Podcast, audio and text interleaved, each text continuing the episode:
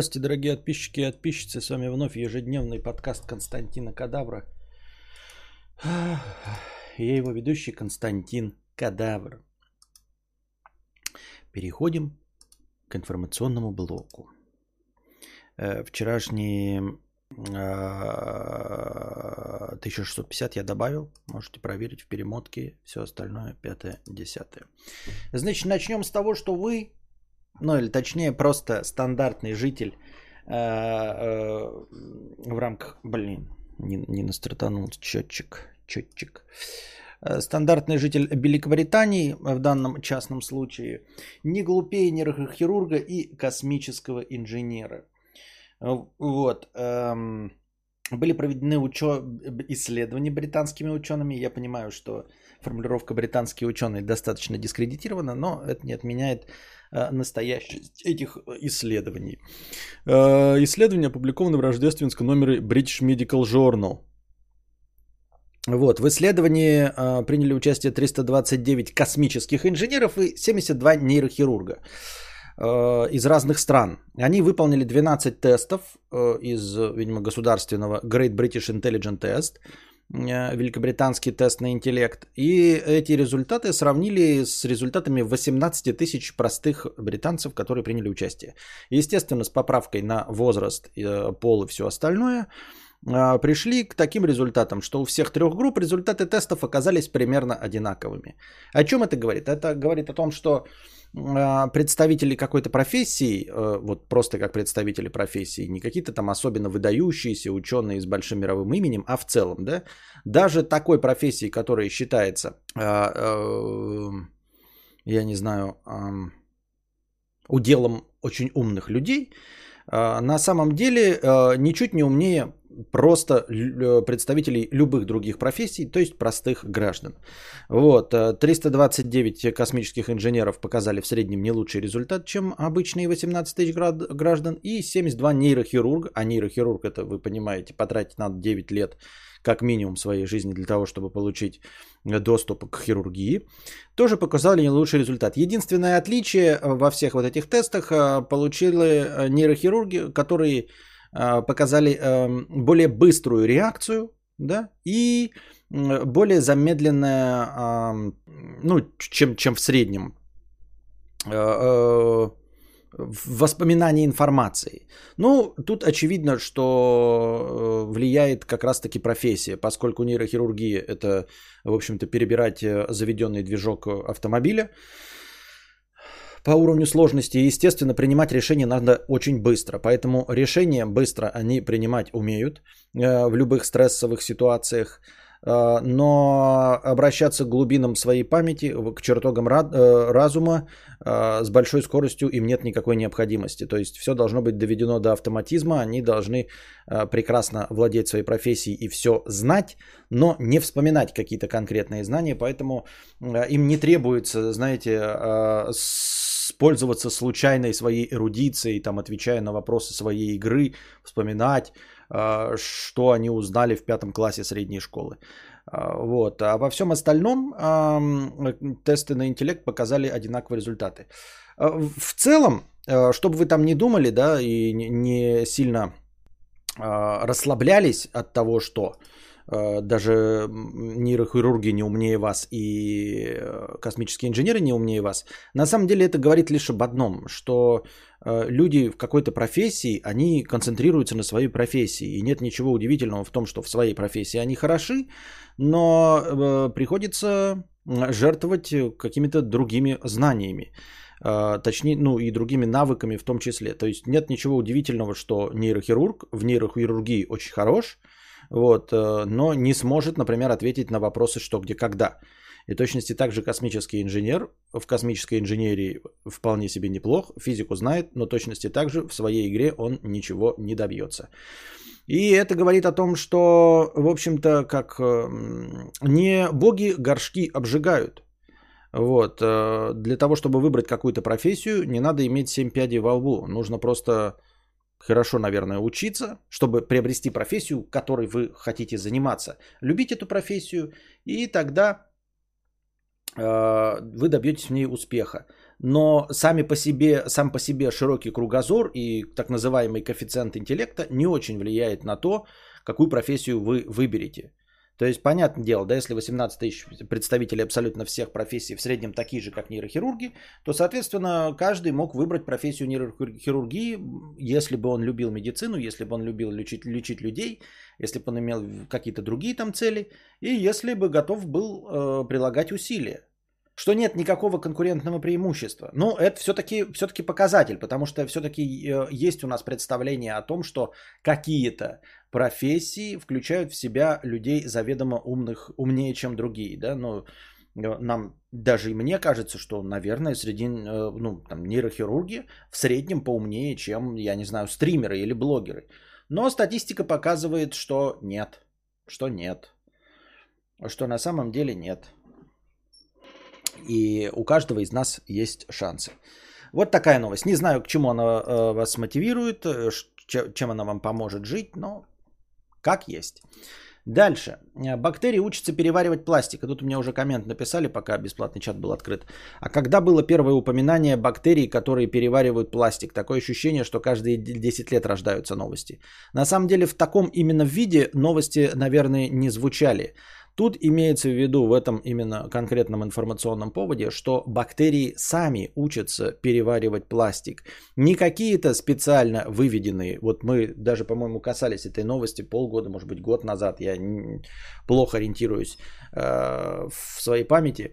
Э, говорили о том, что выводятся бактерии специально, чтобы ну, вот, э, их колонии распускать, чтобы они как-то справлялись с, загрязнением окружающей среды а, прилагая усилия ученых. Есть также были где-то 10 лет 10 назад открыты э, насекомые, которые, ну то есть насекомые-то были, просто выяснено было, что они успешно поедают пластик и не просто поедают, а переваривают его, потому что какие-нибудь там акулы тоже могут съесть бутылочку, но эта бутылка у них останется в желудке до конца их дней, и мы вскрываем эту акулу и находим там пластиковые предметы, которые никак не переварились. А вот э, найдены были насекомые, которые не просто успешно поедают пластик, но его и переваривают, и получают из этого переваренного пластика в своих желудочках энергию. Ну а сейчас э, ученые э, проанализировали, значит, вот места особенного загрязнения, там пляжи какие-то, э, океанические прибрежные линии, и нашли там, что бактерии, а бактерии же э, почему так происходит, почему их эволюция быстрее, как и в случае с вирусами, как в случае с штаммами э, ковида и всего остального, а, их же цикл жизни не такой длинный, поэтому там, где мы не показываем эволюцию просто потому, что наши поколения меняются, ну, как минимум раз в 25 лет, то за эти 25 лет бактерии сменят там, возможно, э, в некоторых случаях тысячи поколений. Поэтому, естественно, их эволюция идет гораздо быстрее, чем наша. Поэтому они быстрее адаптируются к изменениям э, мира. И вот так вот природа при помощи бактерий, микробиомов реагирует на вмешательство человека. То есть бактерии уже э, учатся питаться новой пищей и уже с горем пополам э, показывают уже в себя в цепочке ДНК, э, которые не то чтобы прям цепочки, я сейчас неправильно выразился, но в общем появляются у них, э, у бактерий, благодаря э, мутациям и эволюции, появляются ферменты, э, помогающие им переваривать пластик. Вот, уже до 10 видов разного пластика они могут переваривать. Сейчас, где эта вот новость, сейчас я точно ее прочитаю.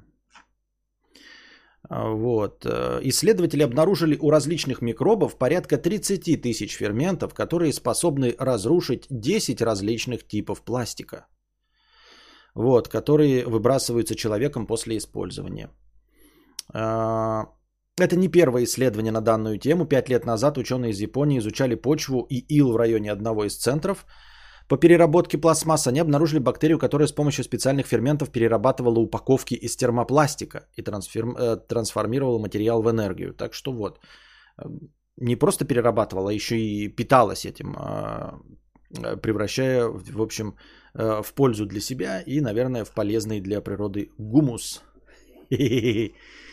Вот, о чем это говорит? Это не значит, что мы должны с вами послаблять и закидывать все пластиком, потому что Э, бактерии совсем справятся. Но немножечко вдохновляет и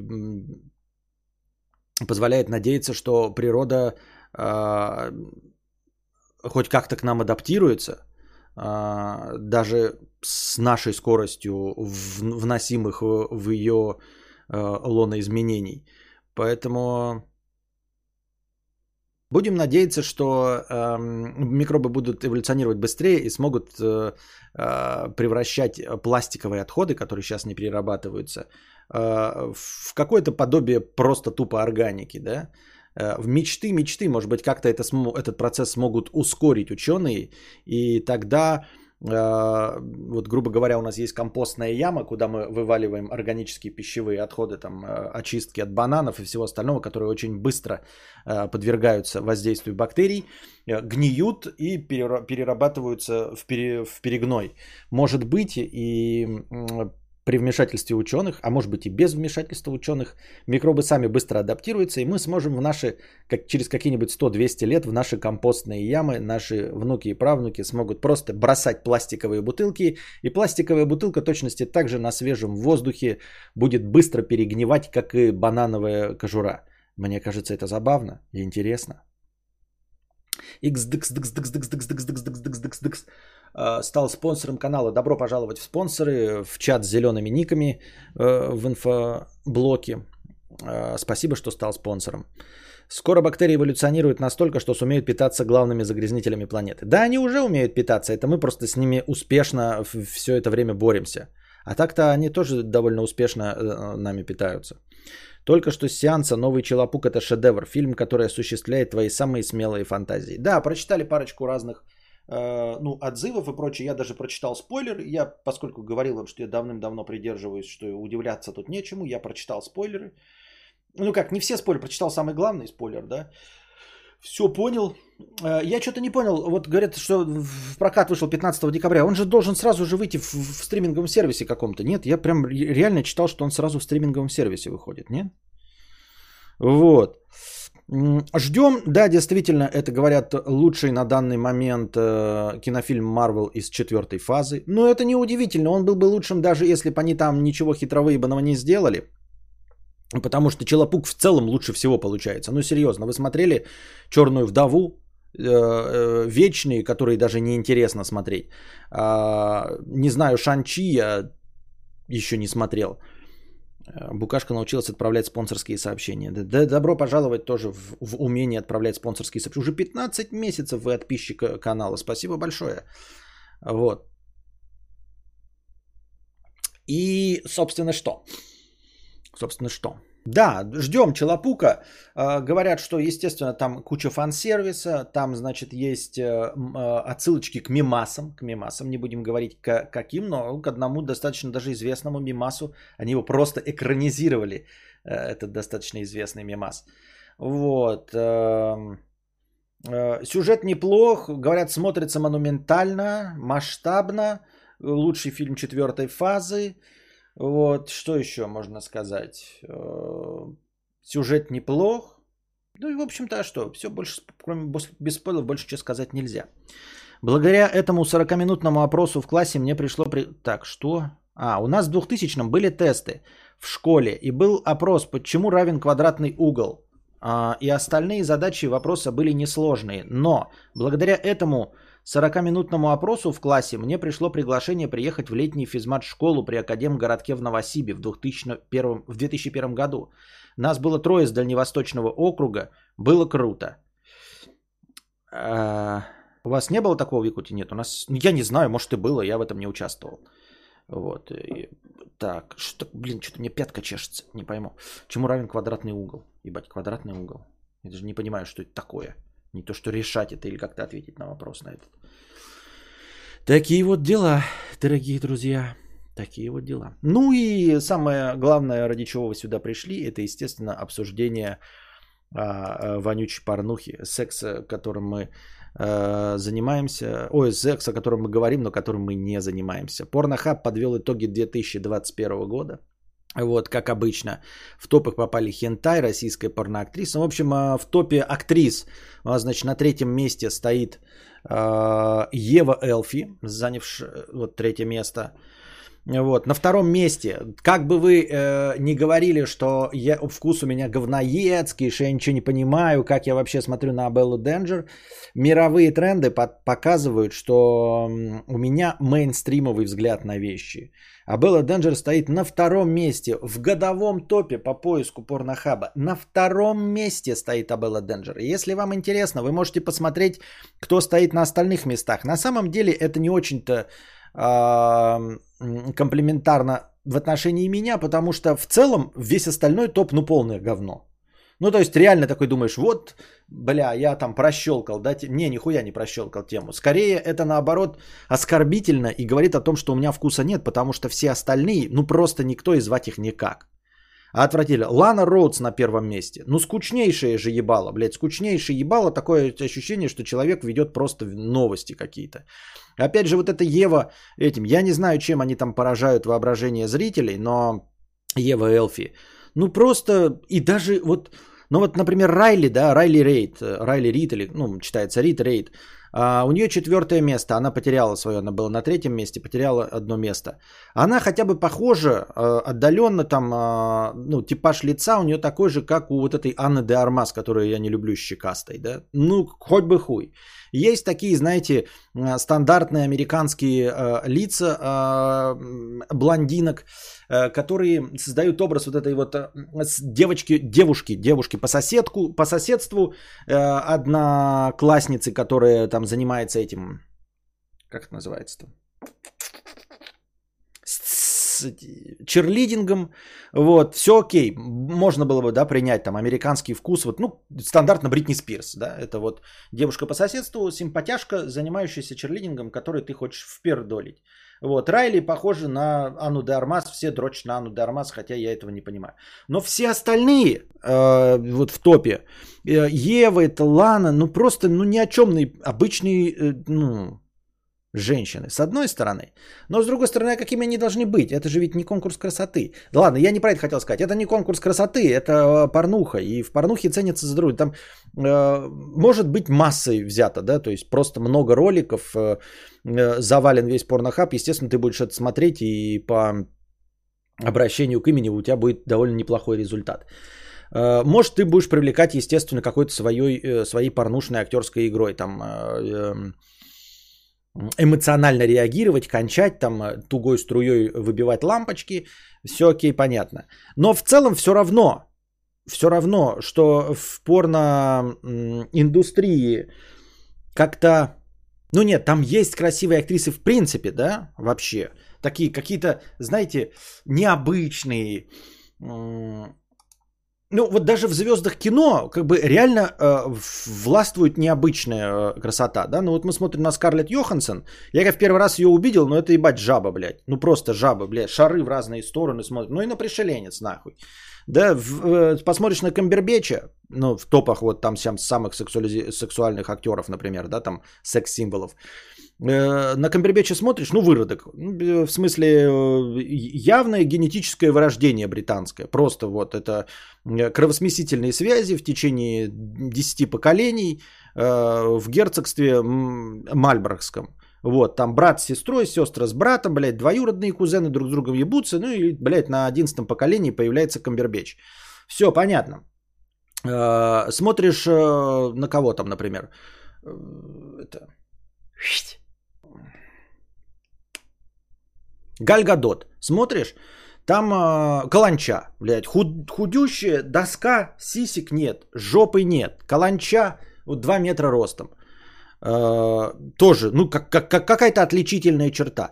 И порноактрисы это просто продавщицы. Вот продавщицы из американских супермаркетов. Вот это э, сидит, пакет надо? Нет, не надо. Карточка скидочная есть? Нет, не. Да. Галя отмена. Вот они все сидят там. В порно. И они сидят в порно не потому, что плохо играют, а потому что, видимо, в мейнстримовом кино они не нужны. У ни одной из них нет изюминки. Изюминок нет вообще. Я не говорю, что вы должны обожать там Скарлетт Йоханссон и Галь Гадот, но они выделяются. То есть вы ни с кем не спутаете Галь Гадот. Вы ни с кем не спутаете Скарлетт Йоханссон. Есть вот всякие там Натали Портман с Кира Найтли, которых вы путаете, я не путаю, потому что киноман. Ну ладно. Так они не, ну, сейчас не впереди планеты всей. А впереди планеты всей явно такие прям выдающие, в смысле отличающиеся друг от друга лица. Вы сможете спутать э, Джонни Деппа с кем-то? Нет, ни с кем вы не сможете спутать его. Брэда Питта с кем-то можете спутать? Да ни с кем вы не спутаете. Джейсон Стэтхем на кого-то похож? Вот на кого вы можете сказать Джейсон Стэтхем? Нет. Вот, э, ладно, окей, Логан Маршалл Холл похож на э, Тома Харди. Да, я забыл, как его.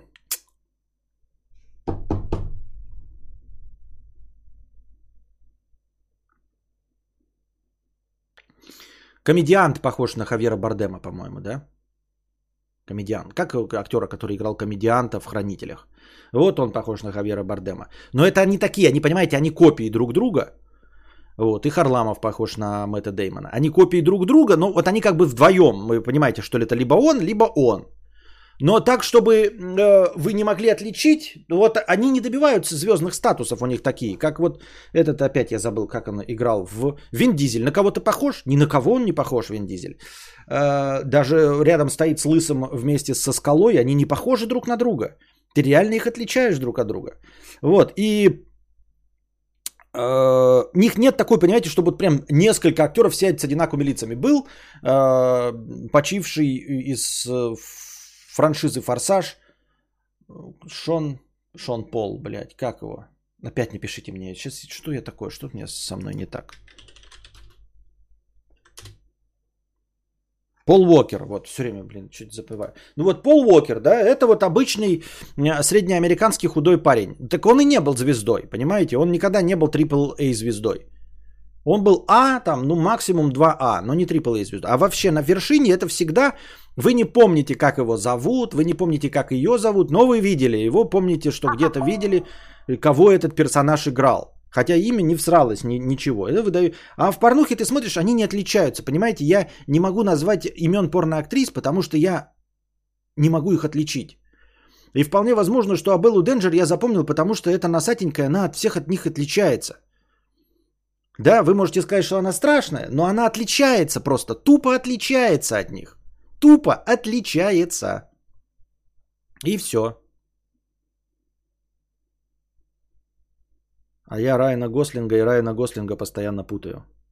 Райана Гослинга и Райана Гослинга, и Андрю Кузнецов, и я путаю. Я думаю, что все путают Райана Гослинга и Райана Гослинга.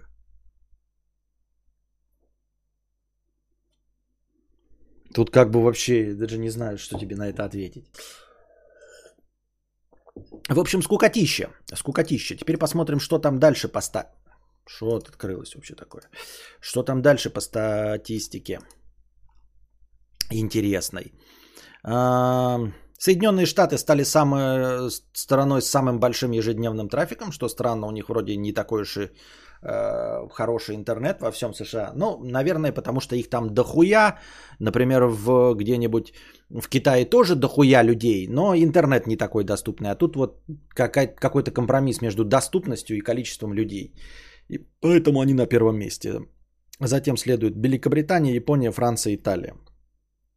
Украина заняла 14 место по количеству трафика, Россия 18. Вот. В среднем россиянин проводит на сайте 8 минут 13 секунд. Ну, это, блядь, все очевидно, да? 8 минут он ищет ролик, в общем-то, и 13 секунд его смотрит. Тут а, я ни в коем случае не из русофобии, а просто из своего опыта исключительно проецирую его на, на реальность. Самые просматриваемые категории возглавили японские среди мужчин и лесбиянки среди женщин. Серьезно? Во всем мире самое э, распространенное это японское. Я вообще вот, вот, вот не мейнстримовый вкус. Да я не могу смотреть японское. Ну типа вот это с плачущими э, э, сексами квадратиков. Плачущий секс квадратиков? Серьезно? Это вот самое возглавляемое... Ну, потому что на порнохабе нет э, незацензурированной э, японской порно. Не понимаю вообще этого. На втором месте стоит Милф. Ну, как бы Милф понятно, да? Э, кто дрочит? Молодняк, а молодняк э, хочет женщину постарше с формами и раскрепощенную. Дальше идет, интересно, Мейчур. Мейчур это уже повзрослее, чем Милф. Вот это уже странноватенько на третьем месте, да? Женская аудитория предпочитает лесбиянок, интересно, да, женщины приходят смотреть порнуху с другими женщинами. Вот. Какие у вас шансы, ребята? Вы такие, бля, я смотрю порнуху, мне, блядь, на этот, если б не порнуха, я бы женщину завел. Нихуя бы ты не завел, потому что женщины даже приходят в порнуху, их никто не заставляет ничего. Они могли бы там смотреть, вот тебе кажется, да, такой, блядь, бабы любят что? Бабы любят, когда ты их тарабанишь, блядь, полтора часа. Бабы любят, когда у тебя член, блядь, по колен, думаешь ты, да. Бабы любят, когда там что-нибудь еще, там, да, шлепки, там, связ. Ну, хуй его знает, что они там любят. Ну, ты думаешь, что, ты, что они что-то любят, а на самом деле нет. На. Женщины без вашего присмотра сами приходят на порно-сайт и смотрят, как лижутся других женщин.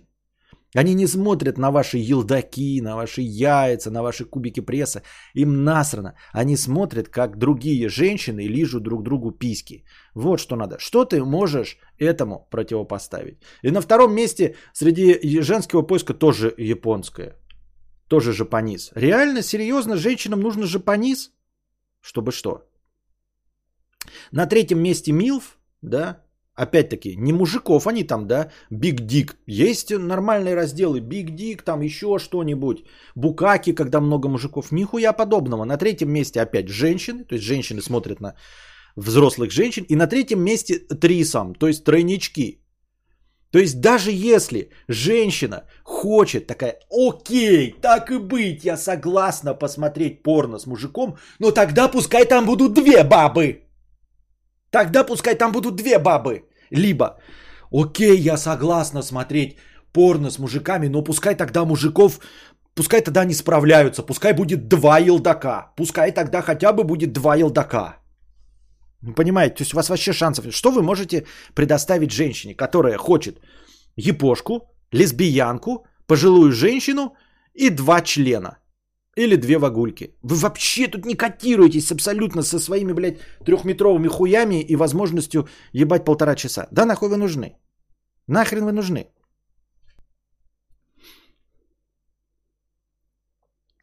Женская аудитория сайта в 2021 году увеличилась на 35%. Вот ковид, сидят женщины дома и на 35% больше стали анонировать член. О, ну, то, что у них там есть. А мужская всего возросла на 5%. Нам похую. Что на ковид, что на локдауне сидеть дома дрочить, что на работе э, в, это, в салфеточку. Совершенно все, все равно. Что такое woman compared to man? Что, блядь, не могу понять. Тут еще какая-то статистика интересная.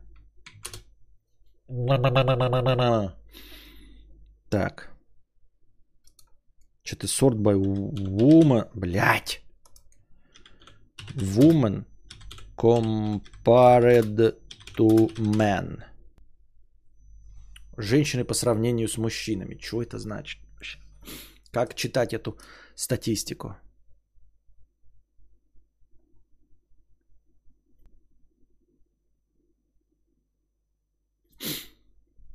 View it more by woman. А, что предпочитают женщины больше, чем мужчины? Скизеринг. Это вот когда две лесбухи вот это э, пездами э, на 170% больше, чем мужики предпочитают. Э, естественно, соло мужское. Ну спасибо, хоть соло мужское женщины смотрят больше, чем другие мужики. Ну спасибо, блядь. Хоть на этом спасибо от души, что вы, женщины, больше смотрите соло мужиков, чем мужики другие. Дальше, опять, женщины больше смотрят на третьем месте э, лизание э, вагуськи. То есть э, женщины больше предпочитают лизание вагуськи, все остальное. Фингеринг, опять-таки, до вставления пальцев в дыры. Лесбиянок больше смотрят женщины. Мускулистых мужиков больше смотрят. Но это аж на седьмом месте. Ну все. Ой, все понятно. Это какой-то позор, я считаю. Так, для сравнения, в 2018 список самых популярных запросов возглавляли Fortnite и Базетта. А, так, в 2019 инопланетяне, в 2020 карантин, определившими 2021 год сервис стали следующие темы. То есть уже все. И в 2019 реально инопришеленцы были? Серьезно? Ну ладно, 2021 год. Хентай, романтик, романтика. Людям не хватает романтики, ребята. Люди хотят вот это принес цветы, бутылку вина, групповой секс. окей, фитнес, обмен, Куколды. Челлендж. Челлендж, блядь. Из ТикТока пришел челлендж. Какой может быть челлендж? Я не знаю. Трансгендер, готы, соседи. И ролики как. Как пользоваться. Пользователи искали видеоуроки, например, как надевать презерватив. Блядь, все понятно. Вот такая вот фигня, дорогие друзья. Вот такая вот фигня. Так. Пам-пам-пам-парам-пам-пам. Ну, три темы, э, обозначенные в заголовке, мы обсудили. Так.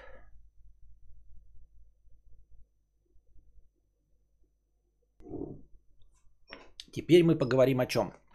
Теперь мы поговорим э, о человеке, который послужил одним из возможных прототипов э, Джея Гэтсби в романе «Великий Гэтсби» Фрэнсиса Скотта Фиджеральда. Естественно, а, Великий Гэтсби писался на основе не только одного а, этого прототипа. Он был собирательным персонажем нескольких, естественно, личностей. Ну и не то, что личности, а просто истории, которые в те времена ходили э, в США, времен сухого закона. Напоминаю вам, что Джей Гэтсби как раз-таки разбогател, там прямо это не говорится, там какими-то экивоками, уловками и э, редко точно касается, но в общем Джей Гэтсби заработал свое состояние на торговле алкоголем через аптеки. Вот. И э, сегодняшний персонаж у нас как раз-таки был самым известным бутлегером, который также торговал алкоголем через аптеки. И у них э, в их биографии есть похожие моменты. Но, естественно, личность самого Гэтсби там писалась э, в том числе с друзей Фрэнсиса Скотта Фиджеральда, там какое-то поведение, фишечки, это, естественно, было подсмотрено. А факты биографии брались из малознакомых людей. Ну и вот одним из прототипов был Джордж Римус. Заработал свои миллионы на торговле спиртным а, в сухой закон. В точности как, так же, как и Джей Гэтсби. И тоже любил устраивать вечеринки, вот такие громадные, как в Великом Гэтсби Э, с множеством народу, дарил подарки, в общем, жил на полную катушку. И тоже только Гетсби э, из-за любви э, умер, да, своей неразделенной, а Римус все потерял из-за любви. Ну, давайте, но тут он сам совершил убийство. Гетсби ничего не совершал, а Римус совершил. Итак, как и Джей Гетсби, а, герой нашего сегодняшнего рассказа Джордж Римус э, тоже был рожден в Старом Свете а, и был э, сыном немецких иммигрантов. Родился он 13 ноября 1878 года, но уже в начальном своем детстве вместе с родителями переехал за американской мечтой в Асашай. В возрасте 7 лет в 1885 году они поселились в Чикаго, штат Иллинойс, ну в большущем городе ветров – вот. А, отец э, его, этого Джорджа Римуса, не потянул американскую мечту, он болел ревматизмом, и, естественно, из-за его болезни, которая не сильно-то поддавалась лечению в те времена, э, он не мог найти хорошую работу, и в конце концов он просто тупо спился. Зато все удалось его сыну Джорджу Римусу. Но отец спился, и в 14 лет Джордж Римус э, стал единственным кормильцем своей семьи. Но он был довольно расторопный молодой человек, э, довольно умный, естественно, знал, чего хочет. В общем, настоящий делец конца 19-го, начала 20 э, века. Э, сразу же стал работать в свои 14 лет и учился параллельно на фармацевта. Учился успешно, понял, что продавать лекарства это очень денежная профессия. Вот, э, к 21 году, к 21 году, ребят, с 14, да, он выучился на фармацевта, получил высшее фармакологическое образование, вот, и уже и был хозяином двух аптек. Двух аптек сам был хозяином, естественно, из грязи в князи, то есть никто ему не помогал, отец спился, он был сам кормильцем семьи, никаких там тебе э, оставленных наследств и, и прочих серебряных ложек в жопе. И в 21 год он решил э, получить второе высшее образование, юридическое. Вот. И к 26 годам, в 1904 году, он начал работать адвокатом э, по уголовным делам. Специализировался он, 26 лет ему в то время, 1904 год. Э, имея свою сеть аптек, то есть продолжая зарабатывать на э, фармацевтике, э, он специализировался в адвокатуре на отмазывании эм, состоятельных господ от смертной казни при бытовых убийствах. Ну, то есть, если какой-то человек с деньгами кого-то на бытовой почве, скорее всего, жену свою угрохивал, вот, то он их защищал просто не то, чтобы делал их невиновными, но э, позволял им э, избежать смертной казни. Вот. Э, и он был не просто, как это сказать, умным молодым человеком, он еще был расторопным, изуч, естественно, изучал юриспруденцию еще глубже, чем мог бы, и изучал в те времена модную психологию, психиатрию и все остальное. Читал труды э, иностранных психологов, и в том числе читал труды Рихарда фон Эббинга, вот, который впервые писал о состоянии аффекта, о э, временном помешательстве. И поскольку э, судебно-психологической экспертизы тогда не было, не было никаких э, еще критериев по определению, насколько психический человек там больной и все, не было никаких экс- экспертных мнений, то благодаря своему красноречию, фантастическому, хорошему очень, он, используя, в общем-то, знания по психологии, э, ввел в судебную практику Э, защиту э, по состоянию аффекта и по вот этому временному помешательству. То есть э, он просто убеждал в том, что вот герой его рассказа, точнее его подзащитный, совершил, совершал преступление в состоянии аффекта, поскольку проверить это мало кто мог, вот, и судебной такой психологической экспертизы не существовало, то либо присяжные ему верили, либо не верили, в общем. А, самое большое, самое э, э, знаменитое его дело, пик карьеры, это дело Уильяма Чейни Эллиса. 16 ноября 1913 года, в это время уже судебной практикой он занимается, получается, 9 лет, с 26, вот сейчас ему 35. А, Элис с особой жестокостью умайдохал свою жену. Забил ее насмерть, нахуй. Естественно, в порыве ревности, предположив, что она ему изменяет. Вот. Э, ему по чикагской практике, до Чикаго это штат Иллинойс, и там, по-моему, даже сейчас, и э, легко и просто получить смертную казнь. И, естественно, в те времена э, ни о какой гуманности речь не шла, и, скорее всего, ему грозила смертная казнь практически стопроцентно.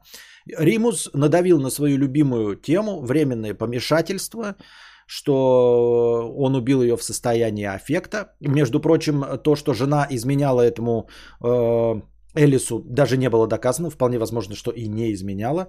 Тем не менее, благодаря своему красноречию он сумел убедить э, суд присяжных, что э, этот Элис убил свою жену в состоянии эффекта.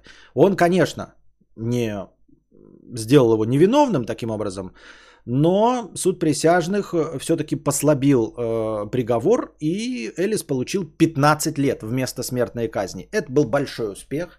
Вот, благодаря этому делу и, и благодаря некоторым еще выигранным делам, благодаря э, своему дружелюбию, благодаря своему красноречию, он обзавелся мало того, что знакомствами в криминальных кругах, знакомствами в юридических кругах, знакомствами с сильными мира сего, потому что он защищал не бедных людей э, в целом. Ну, в общем, э, стал довольно рукопожатным господином в этом самом Чикаго.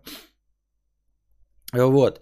Э, к 1920 году, к моменту принятия сухого закона, у него был уже очень-очень неплохой доход. Доход от адвокатских гонораров плюс э, его фармацевтический бизнес приносили ему полмиллиона долларов в год. По тем временам полмиллиона в пересчете на сейчас это 6,5. Это, конечно, не баснословная сумма, но он стандартный миллионер. Это не какие-нибудь там 900 тысяч, это реально 6,5 миллионов долларов в год. Он миллионер в год. Не все состояние, понимаете? И вот в 1920 году ему было 42 года. 17 э, января 1920 года окончательно был э, принят, значит, сухой закон. Как-то prohibition, как-то там запрет или что-то еще такое на, на, на русском языке, я забыл. В общем, на самом деле с 1917 года э, начали э, вводить вот эти вот э, всякие законодательные, точнее написали закон, и пока его все штаты э, примут, какие-то там, в общем, их э, органы подписывающие все законы. Вот прошло три года, до 1920 года. На самом деле, само трезвенническое движение началось еще в прошлом веке в США.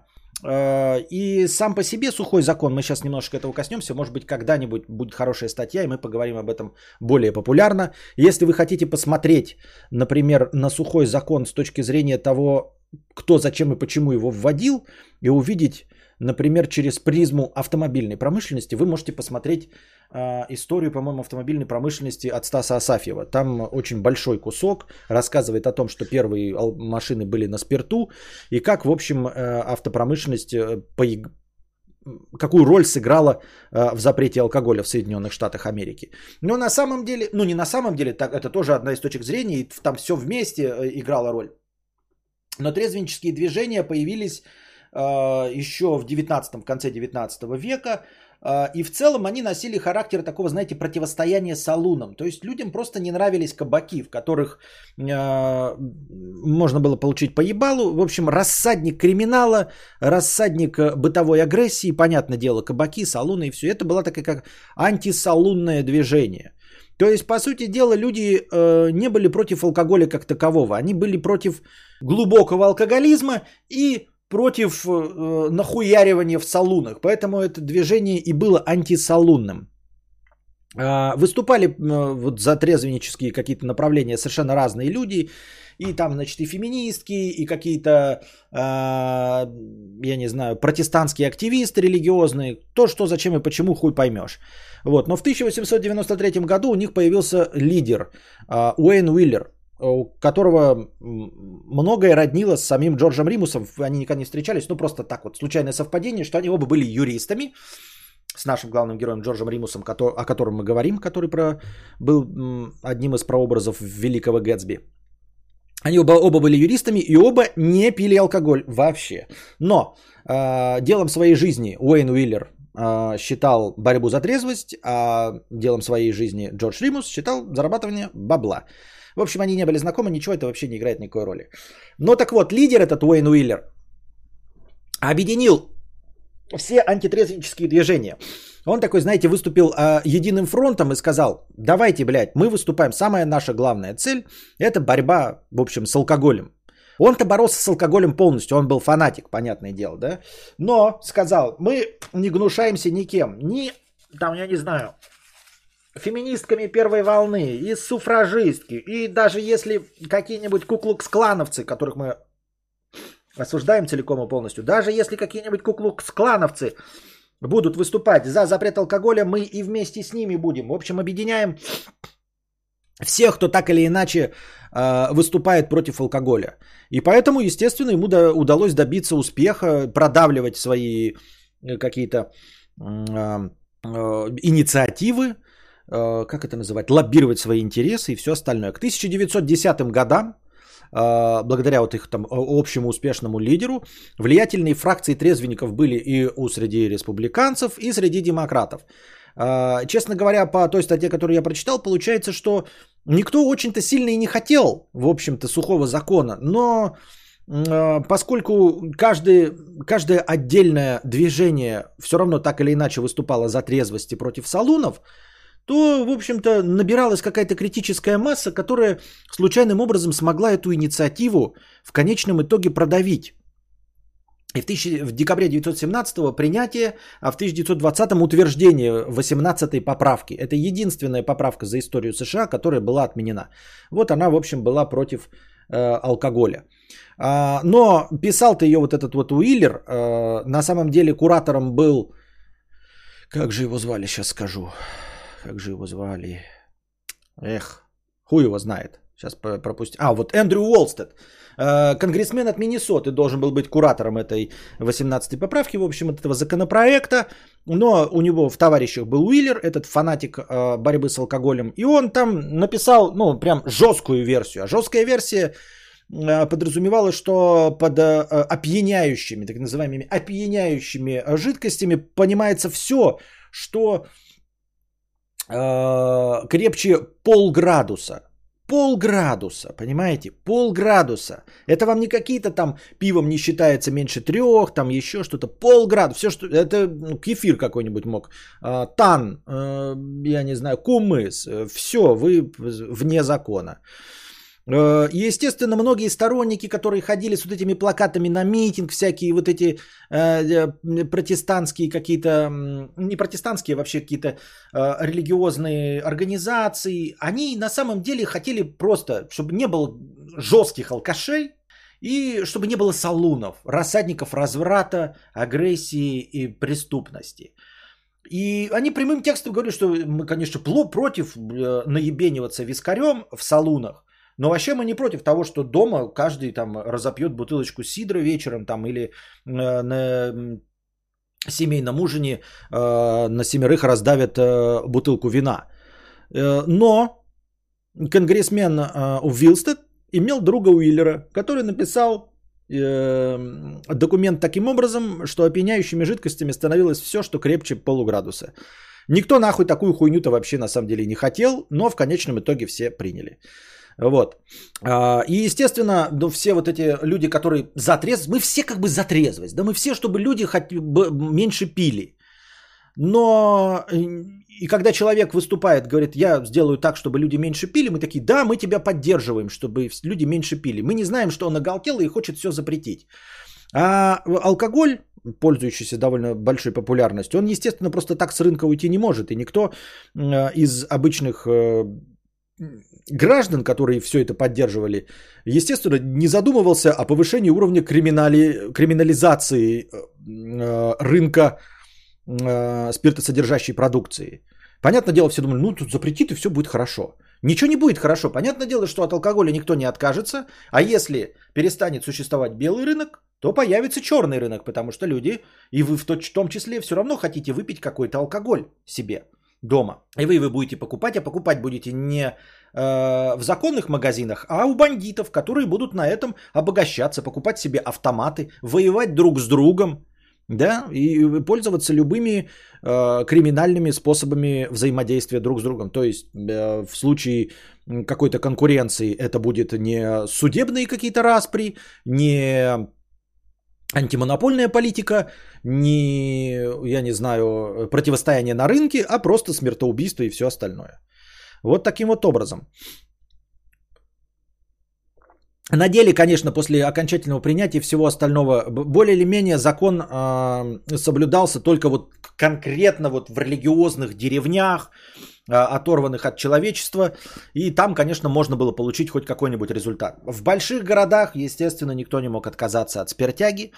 Вот, естественно, она вся перешла на незаконный, э, на криминальный уровень и образовался массивный черный рынок, которым, который сразу между собой стали делить ирландцы и итальянцы, да, представители э, криминогенных кругов.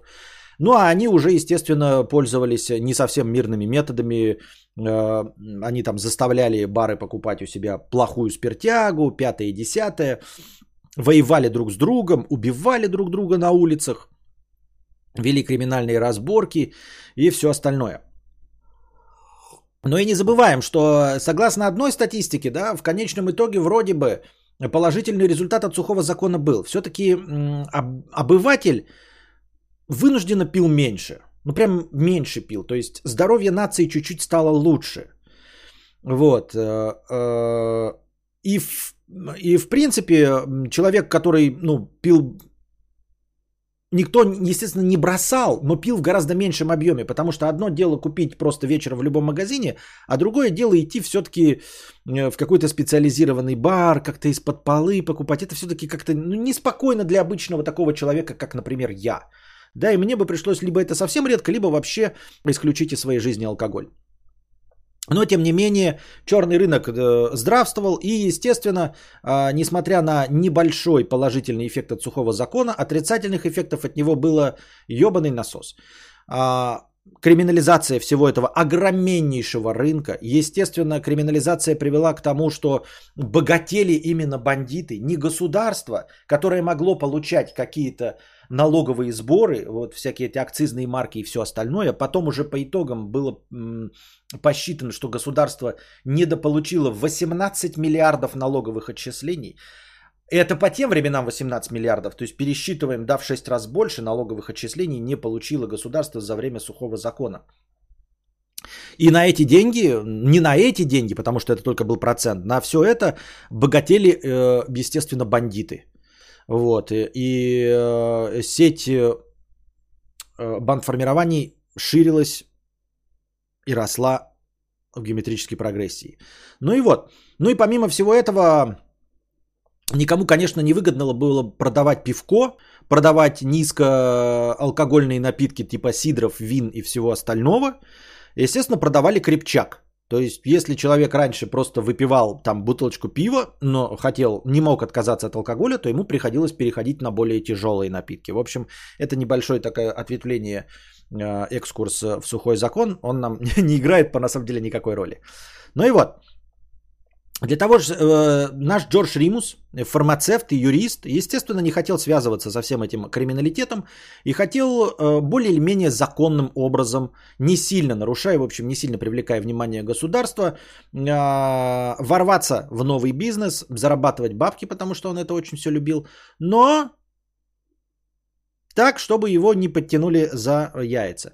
Естественно, на рынке существовало несколько лазеек. Да, как и у нас сейчас э, в формулировке незаконный оборот наркотиков э, подразумевается, что есть законный оборот наркотиков. Я ни в коем случае не призываю и всячески вас отговариваю никогда не пользуйтесь наркотиками, но мы же с вами понимаем, что наркоз, это же тоже, он содержит в себе наркотические вещества. Вот в наркозе это законный оборот наркотиков. Вот, точности также и в сухом законе существовал законный оборот э, спирта э, по рецептам, по рецептам. Но помимо этого, э, было парочка лазеек, но они странноватые, такие это были не лазейки, это были послабления, чтобы ну просто не садить обычных людей, да, и обычных богачей. Вот, например, у тебя э, оказывался погреб с вином, там у тебя коллекция вин, э, несколько там сот тысяч бутылок, например, ты богач. Ну, тебя что, сажать из-за того, что у тебя алкоголь? Естественно, нет, да, поэтому можно хранить приобретенное ранее спиртное. То есть, если у тебя было до принятия закона 18 тонн спирта, то они у тебя остаются. Никто тебе за это ничего не будет. Ты можешь употреблять свой заранее приобретенный до отмены э, э, спирт. Ты можешь сделать для собственных нужд слабоалкогольные напитки. Да? То есть самому себе гнать э, сидр, пивко не возбранялось, но нахуй, видимо, это сильно никому не нужно было. Ну, то есть кто-то себе это делал, чтобы не быть на незаконных этих. Вот. А также существовали квоты на а, алкогольную продукцию для католических, лютеранских и иудейских священников, священнослужителей. Да, ну то есть в службах используется вино, поскольку все мы знаем, что Иисус сделал там из воды вино, но в общем вина, всякие когоры в том числе используются у нас. В общем для священнослужителей были квоты. Но Римус воспользовался другой лазейкой, как фармацевт, да, как владелец аптек и как юрист, он, естественно, порешал воспользоваться тем, что есть у него. И э, легализоваться через аптеки. Вот. А, он решил торговать через лицензированные аптеки, это не просто всякая э, шушера, а именно лицензированные аптеки по рецептам продавать алкоголь. Причем алкоголь по рецептам, да, он продавался, видимо, как сейчас в Америке по рецептам продается марихуана. То есть это не надо было продавать там э, чистой воды спирт, как я понимаю а, э, в бутылочках, да, там без надписей. Нет, он продавал, как я понял, мог прям виски там и все остальное продавать как там, не знаю, как антидепрессант. Наверное, наверное. Ну, в общем, э, э, дело в том, что он в конечном итоге, он законным образом покупал лицензии на изъятие алкоголя из хранилищ с конфискатом. То есть, когда вступил в силу закон, какой-то алкоголь где-то конфисковали, и он ну, просто хранилось. Не разбивалось, ничего, просто хранилось. И он покупал у государства лицензии, как фармацевт, как аптекарь. Вот. Для продажи на законных основаниях по рецептам он покупал лицензии на изъятие конфискованного полицией алкоголя. Все. Но понятное дело, что конфискованный полицией алкоголь это же не был чистый спирт э, в склянках. Это, понятно, были вина, виски, э, скотч и все остальное. Так что, видимо, каким-то образом э, на законных основаниях можно было продавать алкоголь по рецептам в аптеках. А, и на этом стал зарабатывать. Ну, естественно, он решил это сделать не в Чикаго. Чикаго, как мы знаем из всех фильмов, это рассадник бандитизма.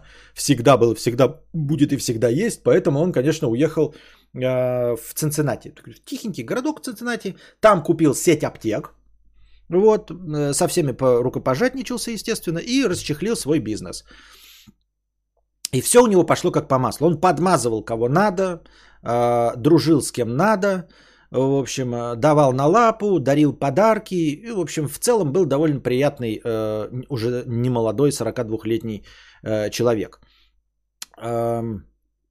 И, естественно, в чем состоит незаконная схема? Да? Ну, во-первых, она полузаконная, очевидно, да. А во-вторых, в полузаконной схеме, как обычно, всегда есть масса возможностей для расширения. То есть когда тебе пришли куда-то, и у тебя и просто никто, да, не фармацевт, и нашли у тебя водку, то тебя за одну бутылку водку и посадят. А когда приходят к тебе в аптеку, и у тебя есть несколько ящиков водки, да, то тебя не посадят, потому что есть лицензия на продажу по рецептам. А то, что ты при этом продаешь еще и не по рецептам, это уже другое дело, понимаете, это надо выслеживать, высчитывать, да. И он как фармацевт, как обладатель лицензии на изъятие конфискованного алкоголя, естественно, занимался и перевозкой этого алкоголя. И он потом еще расширил свою сеть аптек на несколько штатов, все понятно это дело, да? И ты перевозишь лицензионный алкоголь, лицензированно э, изъятый из хранилищ с конфискатом. Естественно, тебя останавливают, если тебе, ты никто и звать тебя никак, тебе с одной бутылочкой водки принимают и садят в тюрячку. А тут у тебя есть лицензия, но проследить о том, что вот у тебя должен быть один грузовик, а у тебя их 15 грузовиков. Понимаешь, вроде бы они все под твоей фамилией, там бумажку передали друг другу, и у всех одинаковая бумажка. Ну, такой полузакон, понимаете, на законных основаниях можно иметь довольно широкую сеть незаконного распространения. То есть, естественно, продаешь ты еще и без рецепта, но все это уловить довольно-таки очень сложно. Вот. А, естественно, государство к нему подкапывалось, но подкопаться довольно было сложно, потому что ничего на его имя не было оформлено. Все было под, оформлено на подставных лиц, и в том числе на его жену. Возвращаемся к истории его любви. К 1920 году, к, э, к 42-летию, он развелся со своей первой женой Лилиан, вот, которая поймала его на измене со своей то ли там помощницей, то ли кем, на помощница по имени Имоджен Холмс. Вот, он развелся с женой и женился по большой любви на этой своей 32-летней любовнице Имоджен Холмс. Вот, э, на нее были оформлены сети аптек, э, заводы, фабрики, пароходы, ну и на несколько подставных лиц. А он э, ни с кем даже вживую не разговаривал, чисто денежки считал, устраивал вечеринки, он обожал свою жену, вот эту новую, вторую Имоджен Холмс у, у, потакал всем ее капризом, и вот он, как великий Гэтсби, с которого, который с него и срисован, устраивал эти массовые вечеринки. И вот эти вечеринки, в том числе богатейший, он приглашал самых лучших представителей, значит, э, своего эм, э, городской власти, дарил им там, там была какая-то вечеринка, он пригласил 100 самых богатейших или там 100 самых влиятельных семей Цинциннати и подарил им Э, каждому либо бриллиантовую заколку на галстук, либо новый автомобиль. Естественно, такого товарища все любили, с ним все пожимали руки, закрывали глаза на э, его телодвижение, и он зарабатывал свои деньги, но официально был просто транжир и мод. Человек, занимавшийся и любящий искусство, как говорил он о себе. У меня ничего нет за пазухой. Никаких заводов, никаких спиртоаптек, ничего. Все на жену. Я гол, как говорится, сокол.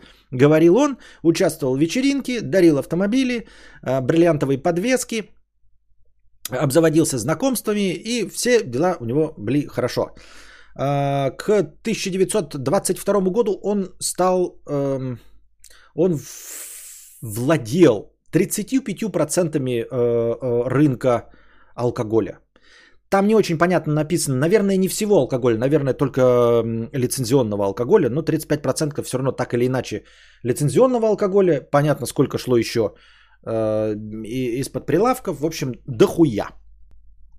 Он всего этого владел. И за него э, взялась... Ну, его очень любили, потому что он, э, расширяя свое производство, э, потом уже не только конфискованный алкоголь продавал. Это все, кстати, история-то короткая. 20 год по 22-24. В течение 4 лет все это происходит. В 22-м принятие сухого закона, э, фантастический рост его бизнеса до 22-го, и там начинают уже за э, браться за его яйца. Так что э, история успеха в пределах 4 лет.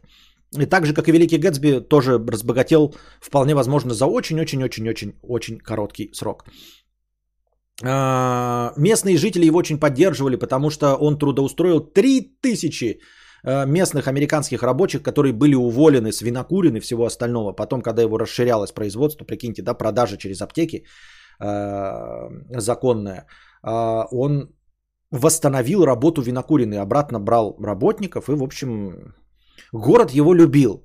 Э, в общем, приятнейший, э, пухлый 42-44-летний человек. Ходили разные байки о том, что там, ну, какие-то такие истории, может быть, которые он сам о себе э, как-то генерировал, о том, что он настолько был хорошим человеком, что однажды, когда он вез алкоголь с кем-то на машине, э, их остановили грабители, и он уговорил, благодаря своему красноречию, грабителей отказаться от идеи ограбить его и присоединиться к его команде. Вот, ходили слухи о его тайной винокурне фабрика в долине смерти, там тоже, которую пытались какие-то бандосы в количестве 15 штук ограбить. И неизвестно, что с ними произошло, но они почему-то совсем исчезли с лица земли. Бесследно. Вот. Э, был довольно эксцентричным молодым человеком и, кстати, любил говорить о себе в третьем лице. Его персонаж присутствует в фильме, э, в сериале «Подпольная империя», с Стивом Бушем, если вы такой смотрели, я, к сожалению, не смотрел, вот там есть этот персонаж, с этот а, Джордж Римус. Его играет такой толстый чувак, который все время играет или маньяков, или каких-то вот выродков. Он играл, по-моему, того толстого, который травил Джокера. Помните в последнем фильме Джокера с Хакином Фениксом? По-моему, того, кого Джокер забил насмерть. Вот этого толстяка он играл, который пистолет дал Джокеру, помните? Вот этот вот чувак играет. И он же играл еще самого главного маньяка э, в сериале э, «Настоящий детектив». Помните, у него такое обожженное лицо было, он на тракторе ездил, самый главный слуга, который там э, похищал и убивал людей. Ну, в общем, он все время выродков таких играет, вот. И он говорил о себе в третьем лице.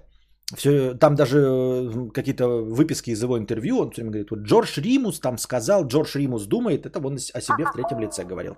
Такой забавный человечишка. Вот. А, к 22 году, как я уже говорил, он контролировал 35% оборота всего алкоголя. А, и вот за него взялось, естественно, государство в лице а, помощницы, помощника, генера... помощникцы генерального прокурора США Мейбл Вилли Брандт. Это вторая женщина на, на столь высокой должности – помощница генерального прокурора, и единственная, кто, ну, на первая точнее, кто прошел испытательный срок. Э, блестящая юристка, вот, в конечном итоге одним, один из лучших юристов э, США э, по тем временам, несмотря на то, что женщина. Сама по себе она довольно скептически относилась к сухому закону, вот, но долг есть долг, и она считала своим долгом бутлегеров по всей букве закона жесточайшим образом садить.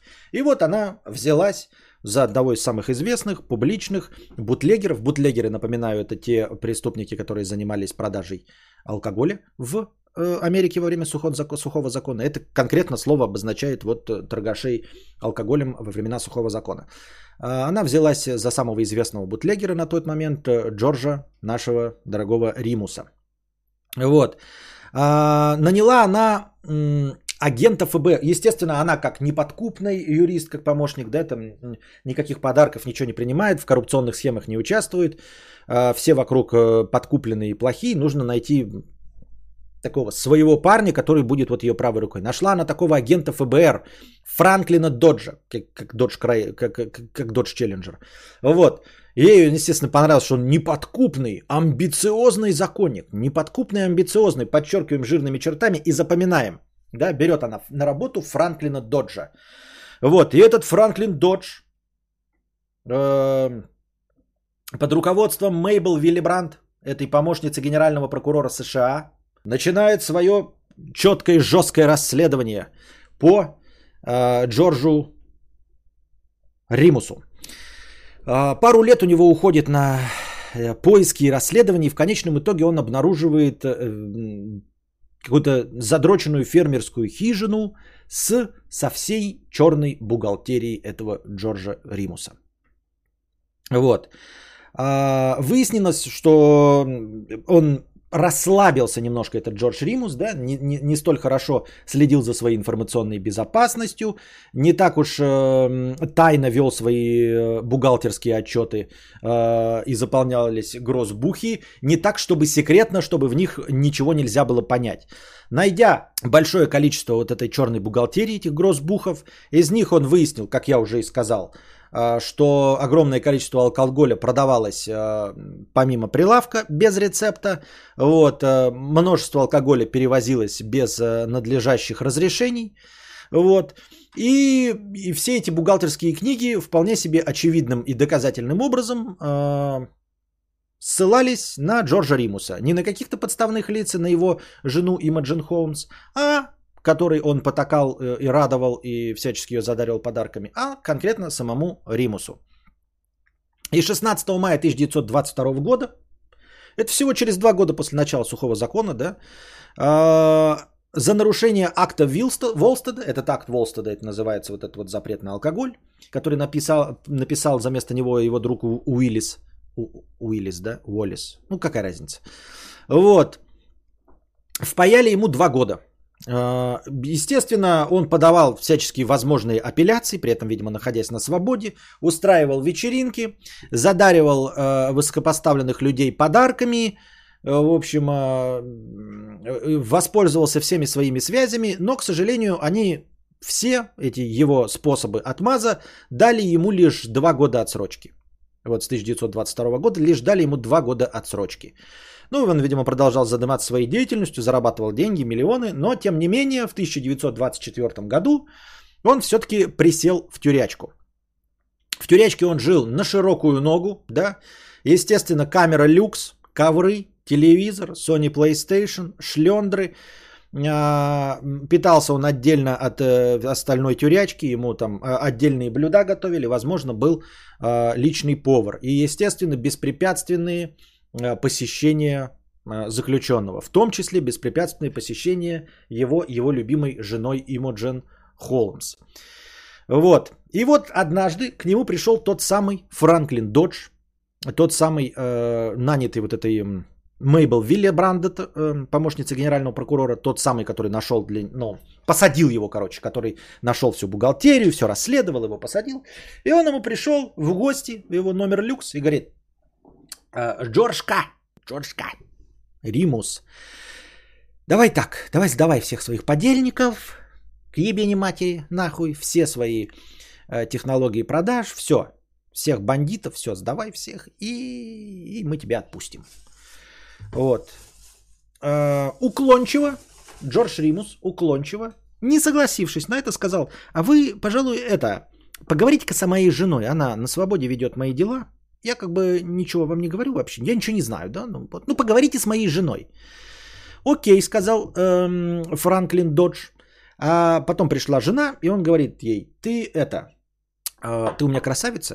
Блять, я ж тебя люблю, ты красавица. Ты пофлиртуй с этим Франклином Доджем, вот этим ФБРщиком, законником, неподкупным, напоминаю вам. А, ты с ним пофлиртуй. Не-не, не надо там ебаться, я ж тебя люблю, все остальное. Ничего такого. Просто пофлиртуй, там, может, какие-то там полушашни такие, и узнай о его планах. Вот. Узнай о его планах. Это было в 1925 году, в начале года к нему пришел Франклин Джордж.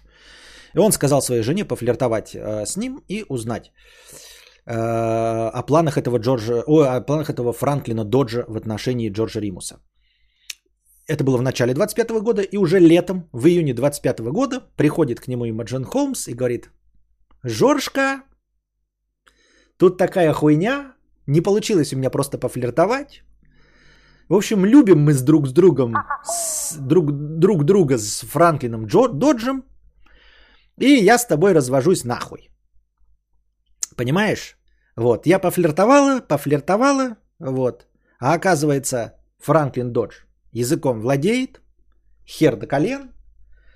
Ну и короче, я с тобой развожусь, девичья фамилия, перехожу в руки Доджа. А он покидает свою э, службу, и мы начинаем жить, поживать и добра наживать. Не знаю, наверное, жить будем впроголодь. А, нет, стой, все сети аптек и все заводы записаны на меня. Ну, в общем, а, бедствовать мы, наверное, не будем, дорогой Джордж Римус.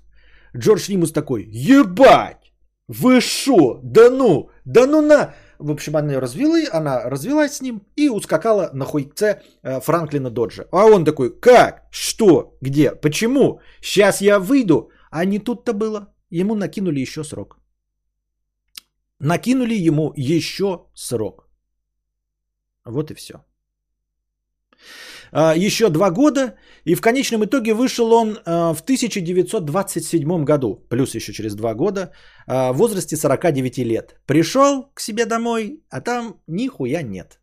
В общем, Имаджен, все подчастую, все его миллионы э, э, долларов вместе со своим неподкупным э, законником ФБР Франклином Доджем, ушедшим со службы, все нахуй вычистили и ушли, оставив ему на чай 100 долларов. Так мало того, что они ему оставили 100 долларов, они посчитали, что этого мало с Джорджа Римуса. Надо бы его нахуй еще и угрохать. Хуй его знает, там знакомство его, пятое и десятое. И наняли убийцу. Его бывшая, вот эта вторая жена Имаджен Холмс вместе с Франклином Доджем наняли убийцу, чтобы убить Джорджа Римуса. Вот. А убийца Поскольку э, в городе Цинциннати, э, занимаясь незаконной деятельностью, бывший юрист, спасавший еще и высокопоставленных людей, естественно, был довольно рукопожатным, э, известным и крутился в нужных кругах, убийца оказался его знакомым. Он говорит, пришел к нему и сказал, я с этих ебланов бабосы взял себе, да, хуй, что они мне сделают, а что они мне сделают, я в другом городе. Но я тебе сообщаю, они наняли меня чтобы я убил тебя, Джорджка. Понял? Гога, он же Гоша, он же Джордж. Меня наняли убить тебя. Но я по старой дружбе глох тебе, конечно, не буду. Но деньги я у них взял. Но я тебе все рассказал. Так что давай. Будьте здрасте. От такой совершенной наглости Римус, конечно, опешил. Бабки забрали. Все, все, все, все это сделали э, с ним. Да еще и наняли ему убийцу. Он взял револьвер, выследил Имаджен и 6 октября 1927 года прямо на улицах Цинциннати разрядил в нее всю обойму. В свою бывшую жену Имаджен Холмс. Убил ее, конечно, насмерть, полностью. Совсем. До крови. Вот. И пошел сдался в полицию. И назначен был суд. Вот. И он выступал, видимо, в роли своего же сам себе адвоката, может быть, просто речи свои говорил какие-то. И начал давить на свою любимую тему. Его любимая тема – это состояние аффекта, это временное помешательство, свою старую любимую уловку. Но помимо всего этого, это был приятный гражданин, который трудоустроил 3000 местных жителей, не забываем с вами, который в целом был довольно красноречив, который забавно говорил о себе в третьем лице, к тому же он, история-то всем известна, что его бывшая жена убежала с ФБРовцем, который его посадил и забрала все его миллионы долларов. Вот. В общем, суд присяжный, мягко говоря, ему сильно импонировал. Так еще и самая первая жена пришла на суд и выступала в качестве свидетеля защиты, говорила, что он хороший человек и все остальное. Ну и плюс его красноречие, и плюс э, его фирменная уловка временное помешательство – и обещание, что он э, закончит со всей незаконной деятельностью и будет, э, хочет просто мирной жизни. Вот тут небольшая цитата, которую он говорил перед судом журналистам. Римус хочет мира, это он сам о себе в третьем лице. Что касается мистера Доджа, это любовника ее, его второго мужа, или кого-либо еще, то пусть все плохое останется в прошлом. В итоге э, присяжные заседали 19 минут и признали его невиновным. Понимаете? То есть как бы невиновен. Очевидно, да, расстрелял все дела, но временное помешательство, его лучшее дело – просто отменило смертную казнь человеку, но дало 15 лет. А тут прям невиновен. Конечно, обвинение пыталось его еще затравить и посадить, держало его в психушке какие-то вонючие полгода, но в конечном итоге не добилось пересмотра дела после вердикта присяжных невиновен. Вот. И через полгода он вышел. Вот. 5 декабря 1933 года 21 поправкой был отменен сухой закон из-за роста коррупции, из-за падения авторитета государства у граждан, из-за снижения налогов, как я уже сказал, было посчитано, что 11 миллиардов долларов не досчиталось государство. Вот, э, но в Великую депрессию как бы налоги нужны. Э, сухой закон был отменен. Но не везде и не сразу, если вы не в курсе дела, то в штате Миссисипи сухой закон продержался до 1966 года. До 1966 года продержался сухой закон. Еще 33 года. Вот такие вот дела. Сам человек, который написал этот э, э, законодательный акт, сухом законе, акт Вилстеда, он написал-то его трезвенник Уиллер, умер еще задолго до всего этого в 1927 году, продолжая до конца своих дней отстаивать э, поправку, даже когда уже все ну, с 22 где-то к 27 уже все жители США поняли, что это была лажа, что это полный провал, что это не приводит к тем результатам, которые хотелось бы, и э, черный рынок существует и здравствует, и бандиты богатеют. Но он все равно продолжал отстаивать свою правоту, но он боролся за трезвость, а не за то, что был хороший сухой закон и все остальное. Он просто хотел, чтобы никто никогда не пил алкашку. Вот. Франклин Додж, вот этот самый э, законник неподкупный, нанятый э, Мейбл Виллибранд, э, профукал все бабло. Сумел проесть и прокутить все миллионы – видимо, они еще начали с Imogen Holmes. Но в конечном итоге он профукал и прокутил все миллионы. И еще и присел на три годика, потому что с задним числом, ну то есть все его старые дела начали его бывшие коллеги проштудировать. И нашли парочку подлогов в его прошлых расследованиях. Да? И присел он на три года, отсидел три года, но вернулся на государственную службу благодаря протекции своего отца. Отец у него, видимо, был какой-то высокопоставленный чиновник. Благодаря протекции отца он вернулся на государственную службу, но уже с профуканными миллионами и умер в 1968 в возрасте 77 лет. Действительно, а, не преследовал его никаким образом Джордж Римус ни ни конца и нигде, и все было хорошо. Мейбл Вилли Брандт разочаровалась в своем э, не, не в этом деле, а вообще в целом в деятельности э, э, помощника генерального прокурора США. И в 1929 году вернулась к адвокатской практике. И считается, э, и считалась на тот момент одним из лучших юристов США. Вот, и говорили, поговаривали о ней, что если бы она не была женщиной в те времена, то она реально могла бы претендовать на президентства Соединенных Штатов. Но, к сожалению, в те времена совсем нереально было быть президентом женщиной. В общем, настолько она была популярна. В любом случае, умерла она в 1963 году в возрасте 73 лет. Ну, это обычные нормальные возраста для людей, родившихся в конце 20, 19 века. Джордж Римус после психушки, ну, после того, как его чуть-чуть подержали, пытаясь возобновить дело, но так и не смогли, а, сдержал свое слово, действительно, пошел по мирному пути. Вот.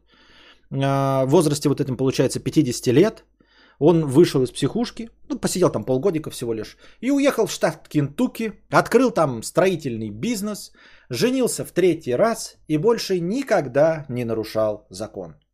Умер он 20 января 1952 года в возрасте 74 лет от последствий из инсульта. Ну, то есть прожил долгую, счастливую, нормальную жизнь. 74 года, это получается э, ко времени э, выхода прожил еще 24 года. Женился в третий раз. Вот. Ну, благо его не, не то, чтобы мало прожил, а, в смысле мало э, хорошим человеком, а просто он и начал поздно, да, то есть он и начал всю свою деятельность в 42, а в 50 уже э, вся его история вместе с богатством, с убийством жены, с отсидкой, э, с психушки совсем вместе полностью закончилась. И он уехал в Кентукки, открыл строительный бизнес. И не нарушая закон, с третьей женой дожил до 74 лет. Вот. Э, этим его история отличается от истории великого Гэтсби, который никого не убивал и тем не менее закончил э, свою историю плохо. История Джорджа Римуса неплохая. Расторопный молодой человек, да, начав э, фармацевтом, добился успехов, будучи юристом, потом еще и зарабатывал деньги незаконным путем э, бутлегерством и в конечном итоге закончил строительным бизнесом. Неплохо, я считаю, да? Вот. Надеюсь, вам понравился этот небольшой исторический экскурс.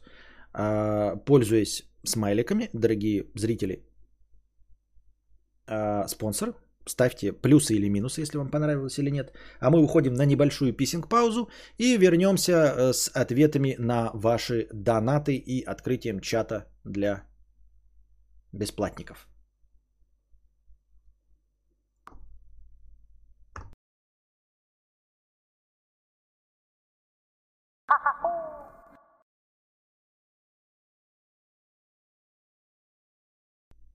Итак, продолжаем.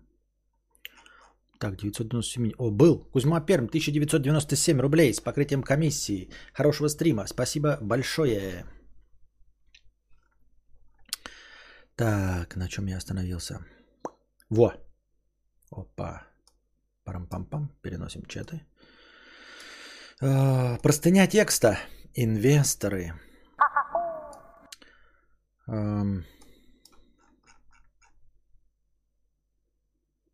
500 рублей с покрытием... Да, с покрытием комиссии, простыня текста. Здравствуй, богатей, Константин, под названием «Инвесторы».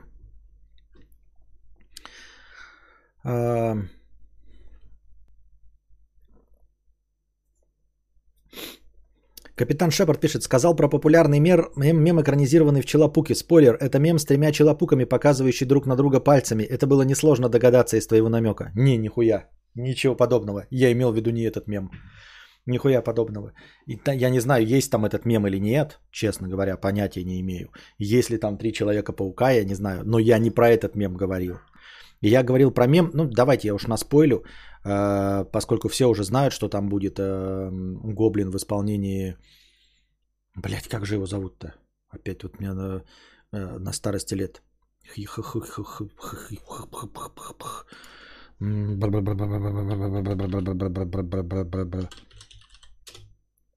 Как он его играл-то, блядь? Сука, пишешь гоблин, блядь, не тот гоблин. Вот, зеленый гоблин напишем. Как его звали-то? Норман Осборн. Уильям Дефо. Вот, мем-то был про Уильяма Дефо. Дэвид Дефо, нет, Уильям Дефо. А, мем был про, помните, когда он такой улыбается, и видали там типа, я э, и сам в своем роде программист, ну или что-то в этом роде, но он про любую профессию говорит, когда типа там пишется что-нибудь, типа какую-нибудь хуйню пишешь, вообще э, не имея отношения к этому, типа, я и сам в своем роде нейрохирург, вот, и он что-то говорит такое же. Я не знаю точно, но вот он этот мем воспроизвел. Уильям Дефо, там, типа, я и сам в своем роде этот. Вот этот мем.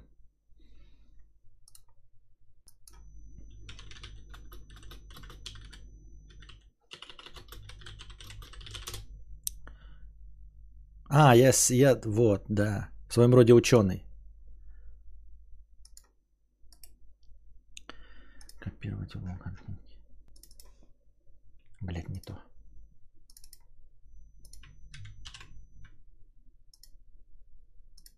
Вот этот вот мем они воспроизвели. Я и сам своего рода, я, я и сам своего рода ученый. Так. Я на самом деле не очень понимаю, почему до сих пор инвесторы считаются кастой умных людей. По моему мнению, это просто стало, э, это мнение просто стало устаревшим. Раньше порог вхождения был гораздо выше.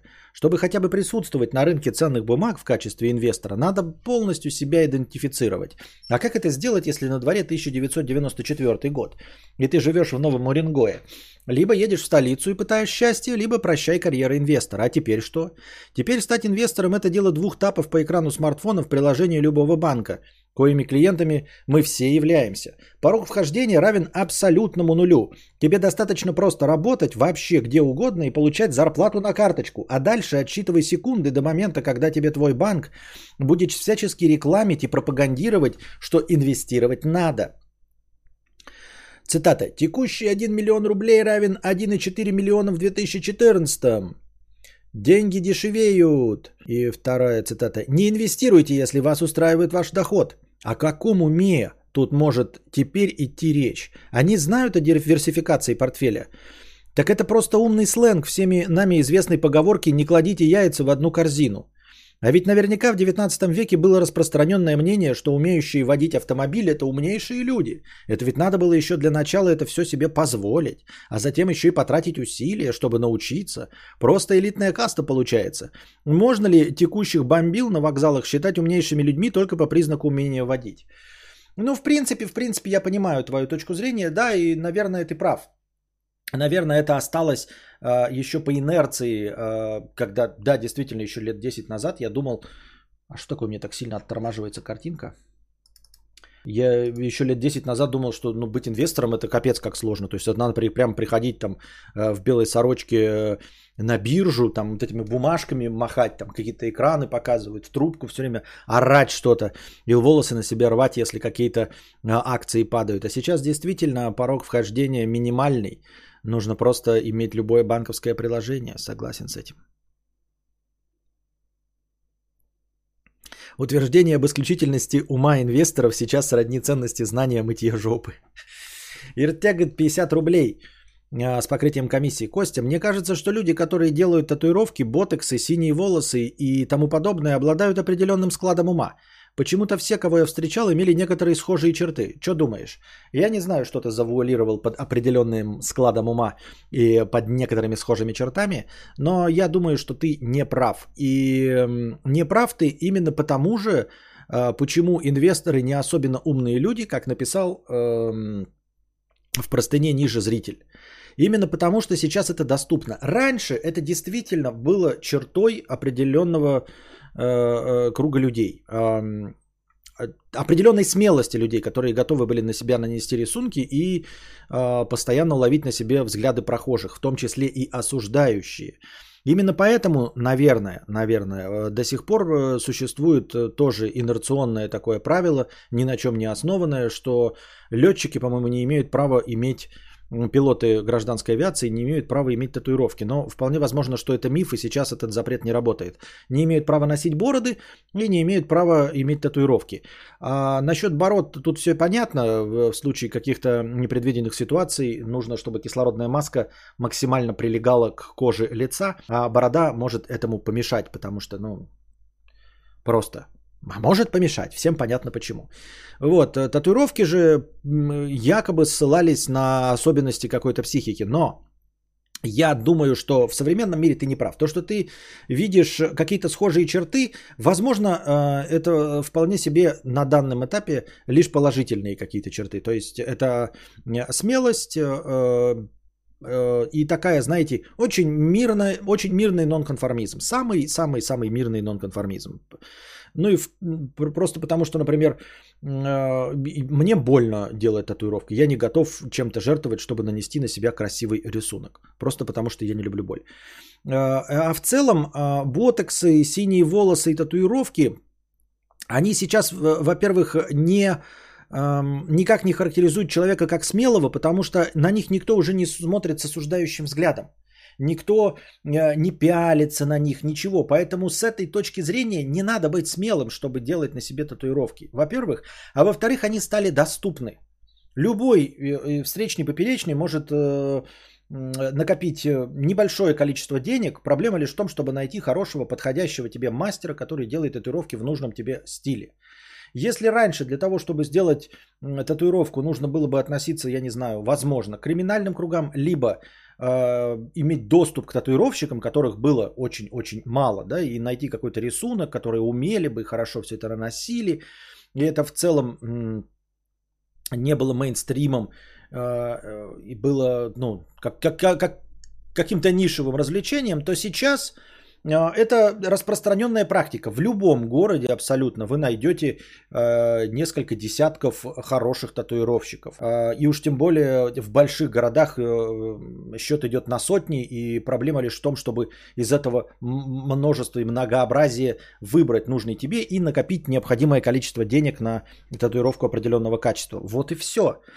Вот, э, синие волосы точности также доступны. Если раньше на тебя бы должны были смотреть, тебя должны были выгонять из школы еще что-то в этом роде, то нужно было быть достаточно смелой или смелым парнем, то сейчас на тебя никто не имеет права посмотреть косо, никто не имеет права тебя выгнать с уроков, не взять тебя на работу или выгнать с работы, поэтому ты смело можешь носить э, любые цвета на голове, э, которые легко и просто и в свободной продаже присутствует в любом магазине косметики. И, соответственно, с ботоксами точности также. Эти процедуры просто стали доступны. Ботокс стоит недорого. Абсолютно. Проблема лишь в том, чтобы, как обычно, найти хорошего специалиста. А возможности вколоть ботокс сотни тысяч. И это, это не э, качественная там пластика груди или пластика носа. Ботекс просто может вколоть любой человек. Понимаете? Мне кажется, что в школах до сих пор косо смотрят на синий. Ну, мы говорим как бы в общем, э, в целом в мире. Да, конечно, в какой-то конкретной школе на тебя может какая-нибудь старая училка и взъезд, или если директор это не поддерживает. Но ну, вот так в общем в мире на это смотрят очень э, широко закрытыми глазами.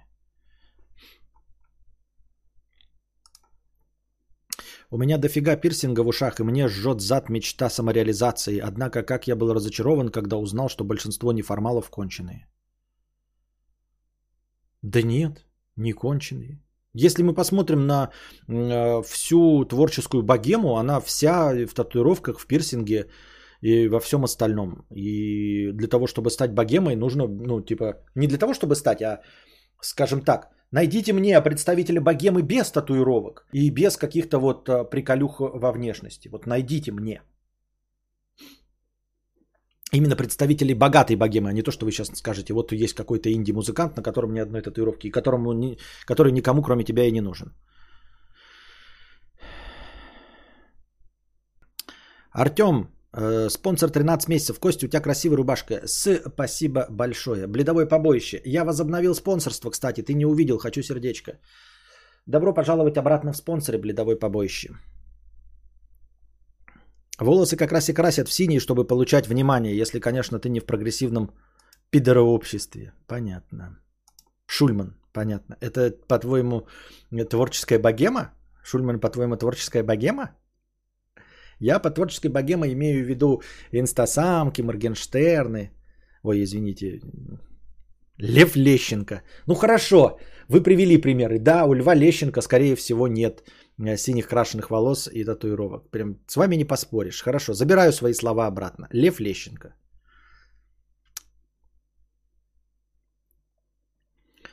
Так. Вой Вишну 50 рублей с покрытием комиссии. Привет, Костя. Это донат на поддержание штанов. Как же доебал твой внутренний Робби Уильямс и его пам-пам-пам-парам, пам-пам-пам. Понимаю, конечно, что ты живешь в 8-миллиардном мире 40-летних мужчин, что неправда. Но хотелось бы этот градус недавания лада снизить. Все это уже начинает напоминать навязчивое состояние. А, я не очень понял твою претензию. Тебе э, напоминает навязчивое состояние, что я ладу не даю, э, именно конкретно ладу не даю по любому вопросу. Или про то, что мне 40 лет и 8 миллиардов. Именно конкретно к этим двум отсылкам у тебя претензий, парам-пам-пам. Я не очень понял. Ганс Андерсон 50 рублей. Кадавросиянин, у тебя даже в никах сейчас цензура. Да.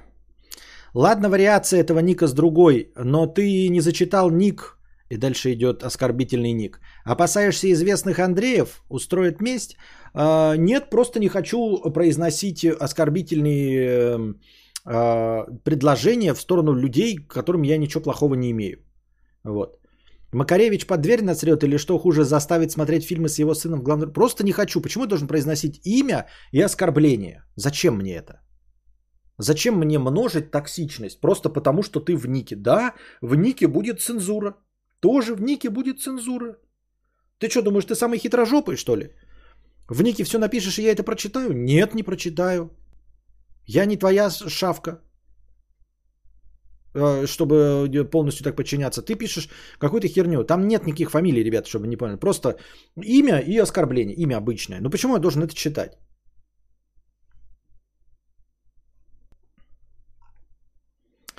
Аноним отстает и в развитии с покрытием комиссии 100 рублей. Ознакомился с итогами года в музыке. Почти вся музыка из русского и мирового чарта играет на суперпопулярных роликах из ТикТока э, с миллионами лайков. Продолжаю наблюдение. Продолжай наблюдение. Кебаб.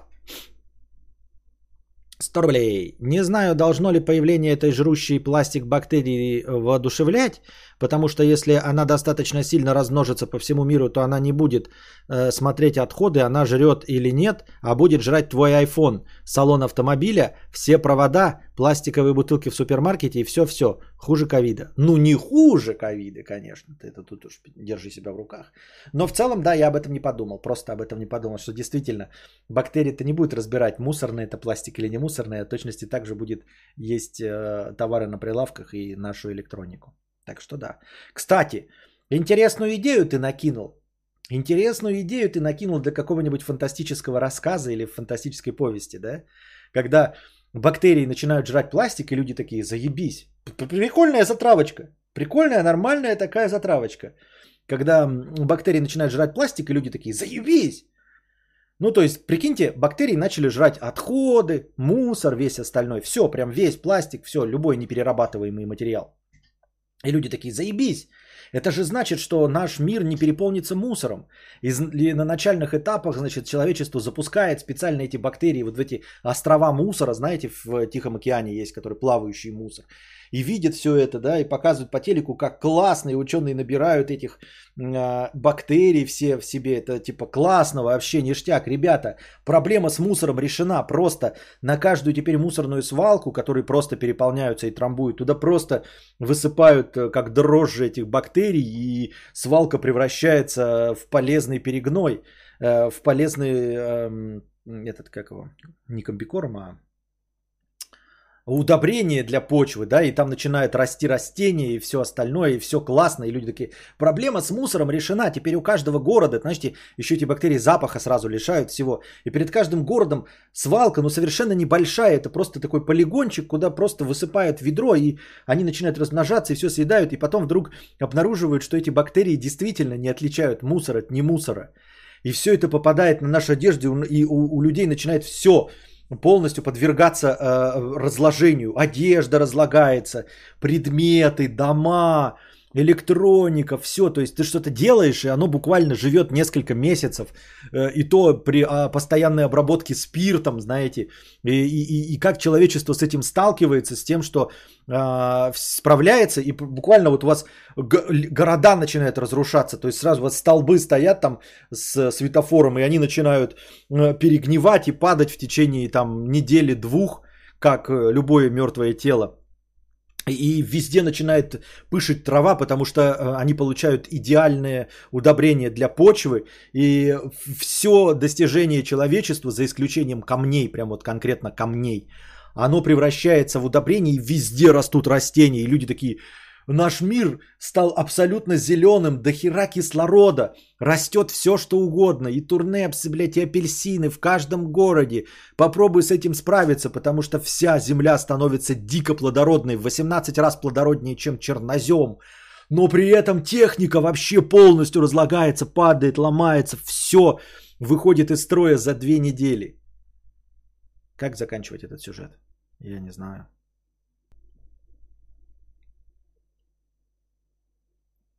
Такое уже было похожее только про нефть. Что про нефть именно? Так было же в каком-то фильме э, что-то такое про бактерии, да? Это очень напоминает сценарий про серую слизь. Костя, привет. Я не знаю, как называются пользователи, которые приходят на твой канал в первый раз. Пусть будут уникальными. Так вот, много таких на канал приходит в последнее время. Никого, я не знаю, никто ни разу не написал. Я новый пользователь, который о твоем существовании не знал два месяца назад. Свалка превращается в элегантные шорты. Компост. Наномиты, бросок кобры, будьте здрасте. Нет, ну наномиты понятно, это еще и Рой, по-моему, Хайнлайна, то ли Хайнлайна, то ли кого-то из этих, Рой. Но он поедал, это не то, там э, это конкретно выступало в роли монстра. А тут не монстр, тут с чем бороться-то? То это, это стандартные бактерии, которые разлагают органику. Просто. А это не монстр какой-то, он не мыслит, не, не преследует тебя, не убивает. Люди при этом живут, он, они органику не трогают.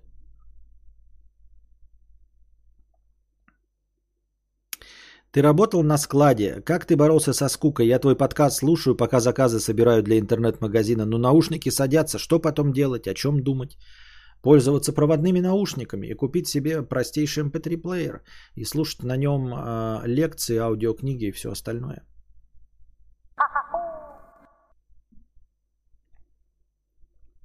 Фильм был «Бактерия уничтожает нефть». Там еще и на пробном запуске у тетки ботинки съела из резины. Понятно из резины. Ботинки съела из резины. Окей. Пам-пам-пам-парам-пам-пам. На проводах нихуя не осталось изоля... изоляции. Кайф, да. В том мире еще будут одержимые идеи вернуться в первобытный мир. Понятно.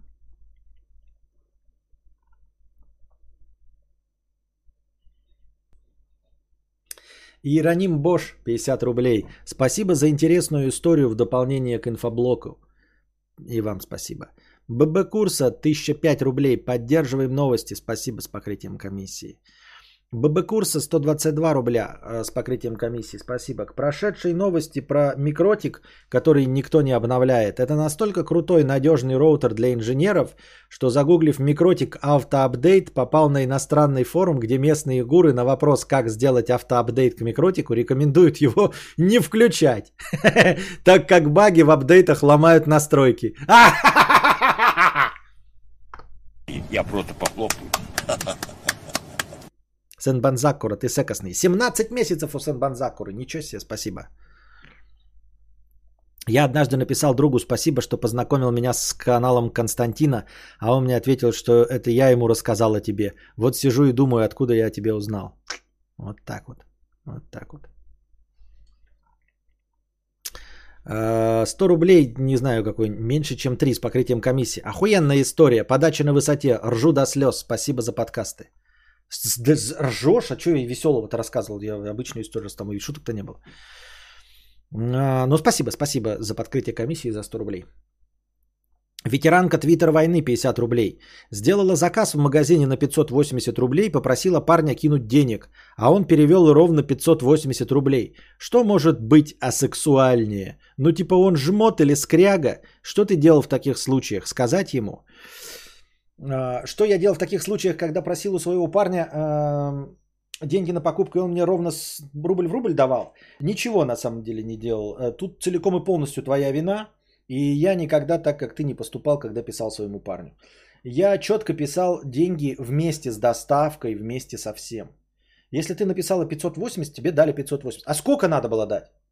18 тысяч? Почему? Потому что ты, блядь, купила с доставкой вживую курьером из Китая? Как догадаться, какая сумма доставки?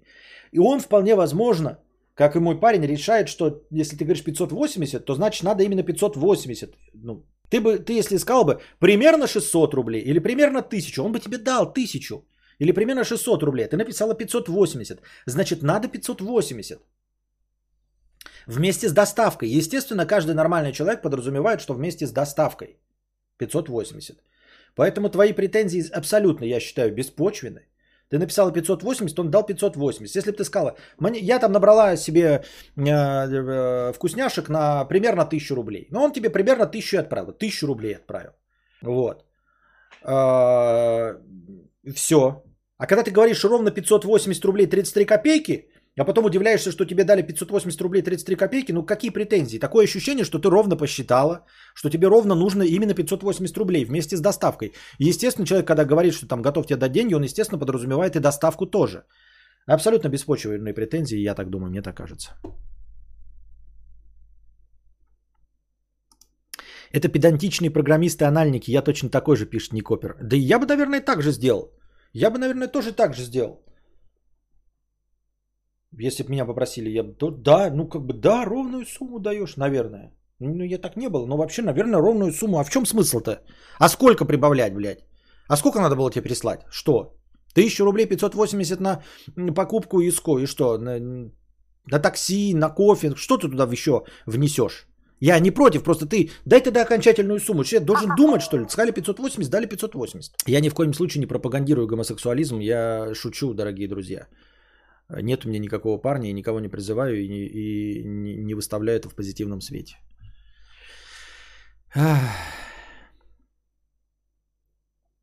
Человек, которого ты пошлешь 100 рублей с покрытием комиссии. Спасибо за покрытие комиссии. Константин, здравия тебе. Но как же ты, блядь, заебал чавкать и сербать. Ну ёб твою душу. Как животное, блядь. Жопа у меня из-за этого горит больше года. Но написать добрался только сейчас. К аргументу, что остальным это нравится. Сделать опрос и увидишь, сколько таких, как я. А я нахуй схожу пока. Ну вот видишь, ты э, больше года сидел и ничего не донатил. И только благодаря моему сербанью и чавканью ты таки собрался и задонатил 100 рублей с покрытием комиссии.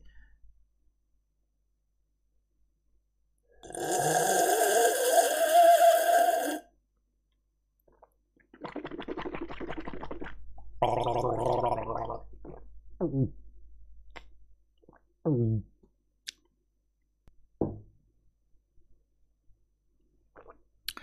Мэри Краун, 40 рублей через суперчат. Сколько попросила, столько и дали. Да. Ты знал, KFC такую тему придумали. Акция сейчас ХЗ идет чине. Если заказ хуевый, они это отменяют. Если, например, острый шеф-бургер, а ты не хочешь э, срать огнем, э, и они меняют.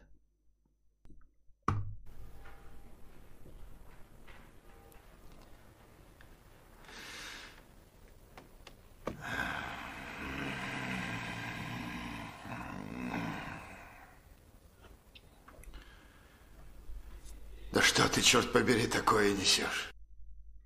Сен-Бон Заккура получил зарплату 50 рублей с покрытием комиссии. Спасибо за покрытие комиссии. В дверь постучали 64 раза. Восемь осьминогов усмехнулся Штирлиц. Не догадался, подумала сороконожка и три осьминога.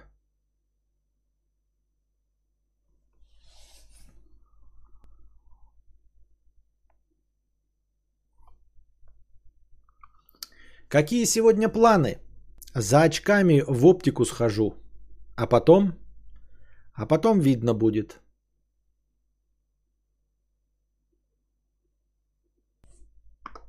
Я просто похлопаю.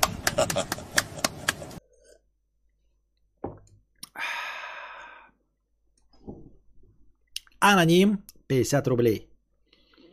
Вроде так живу в 21, думаю, нихуя себе, а потом осознаю... А, вроде так живу в 21, думаю, нихуя себе, а потом осознаю, что в 2022 есть голодающие люди. До сих пор не можем расхуярить пластик, не можем в точности имитировать вкус мяса или пива. Какие-то космосы на Земле элементарных вещей не достигли. Так еще и э, космос начинаем, а в глубину не погрузились еще. Глубина-то полегче, да, в крайнем случае можно очень быстро выдергивать оттуда, а и все. Глубины океана не покорили, а куда-то в космос рвемся. Юрий Лукашов 50 рублей. Спасибо за стримасики. Спасибо за донат 50 рублей. И я дошел, дорогие друзья, до конца донатов. Так что задавайте свои вопросы в бесплатном чате. KFC. Владислав пишет, а мне наоборот не нравится, когда мне пересылают, например, тысячу для ровного счета, хотя чел должен был 982 рубля. Ощущаешь себя еще и должным. Ну или просто тратишь время на пересылку сдачи. Грей 100 рублей с покрытием комиссии. Дудь на Ютубе, и ты на Ютубе. Дудь живет в России, ты живешь в России. У Дудя есть семья, и у тебя есть семья. Дудь критикует власть, а ты боишься это делать. Вопрос, почему? Потому что Дудь критикует власть, будучи известным Дудь критикует власть, будучи известным, надеясь, что вполне себе неправильно, а, что благодаря его медийности его, ну, в случае чего-то, не возьмут. Это неправильно. Ну, в смысле, он просто не прав. Это раз. А во-вторых, если вы обратите внимание, когда он уже был известен, но не настолько известен, как сейчас, он нифига не критиковал власть. Напомню вам, чем заканчивался, э, заканчивалось интервью каждый раз, да вплоть до последних двух лет. Посмотрите начальное интервью, чем заканчивалось оно. И какая риторика была у Дудя. Вот. И если может быть, что, скорее всего, он не прав, он что-то говорит, э, то к нему, может, и не придут, потому что он известный, то ко мне придут. Я так думаю, мне так кажется.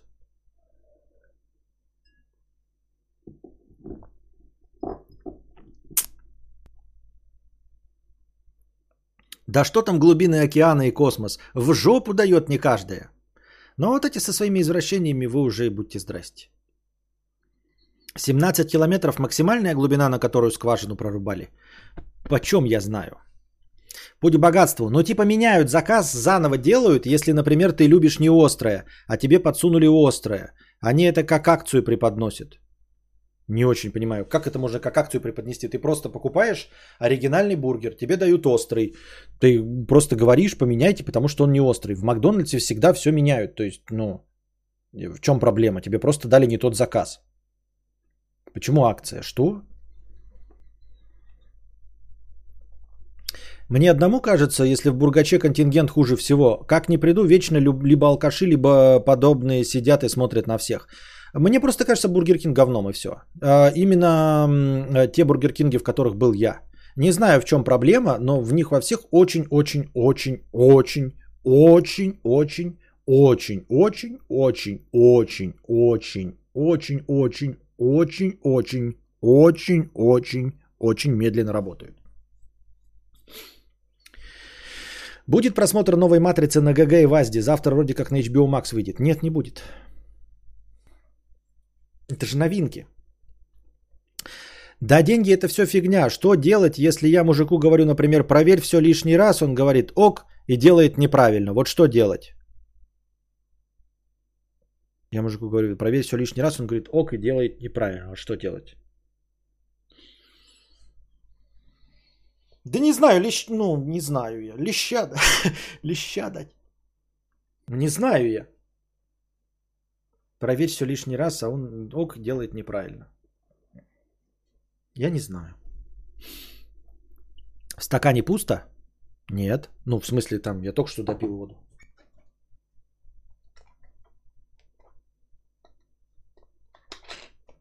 И к нему придут, и к тебе придут, и к нам придут. Возможно, возможно, возможно. возможно.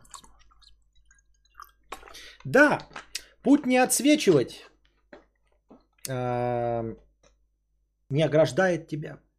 Путь известности не ограждает тебя. Я не знаю.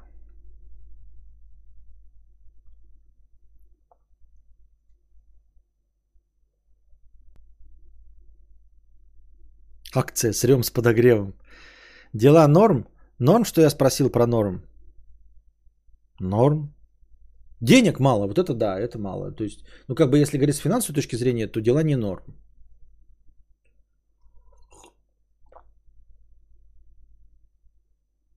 Подожди, не спеши, еще как задоначу до утра будет. Не надо, Юрий, мы уже сейчас заканчиваем. Опять, я, нет, я не буду так. Я уже готовлюсь к концу, а вы, как обычно, в самой последней секунде. Не надо. Просто.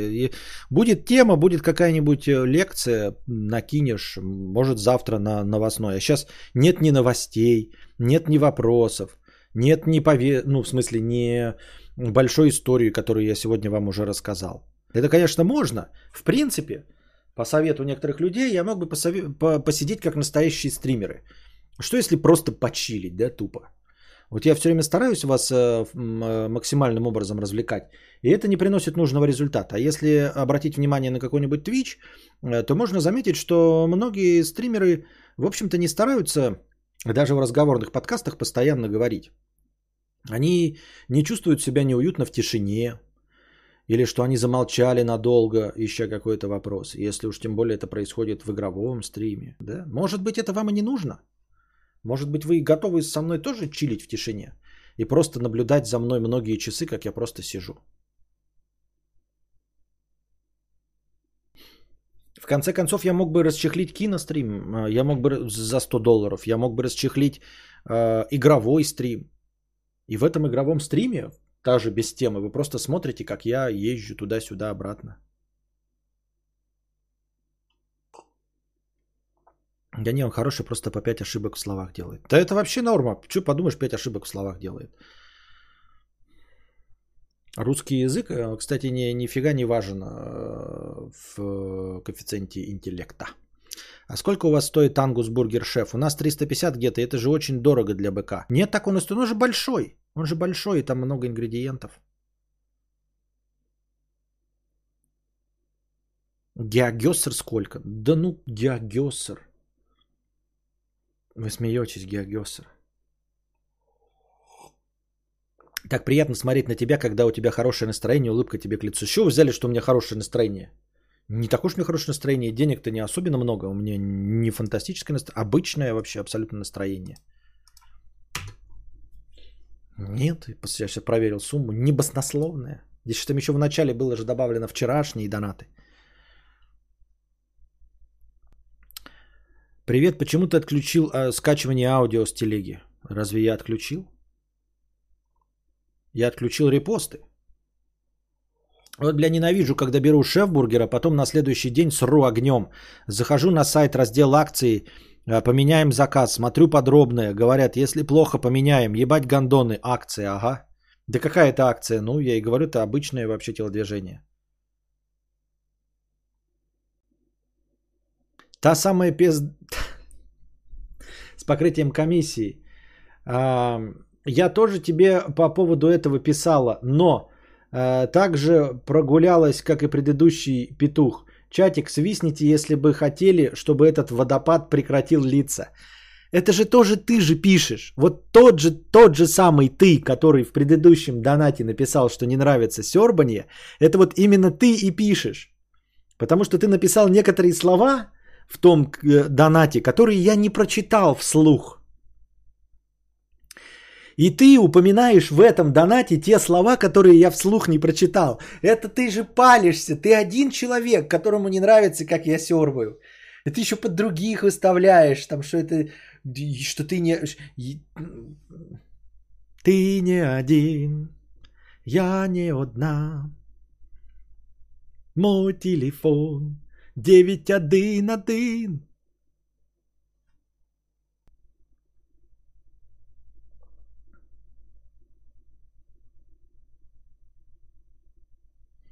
Кадавр, смотрю тебя со времен, когда курс битка висел. С того времени вложился в какую-нибудь крипту? Нет.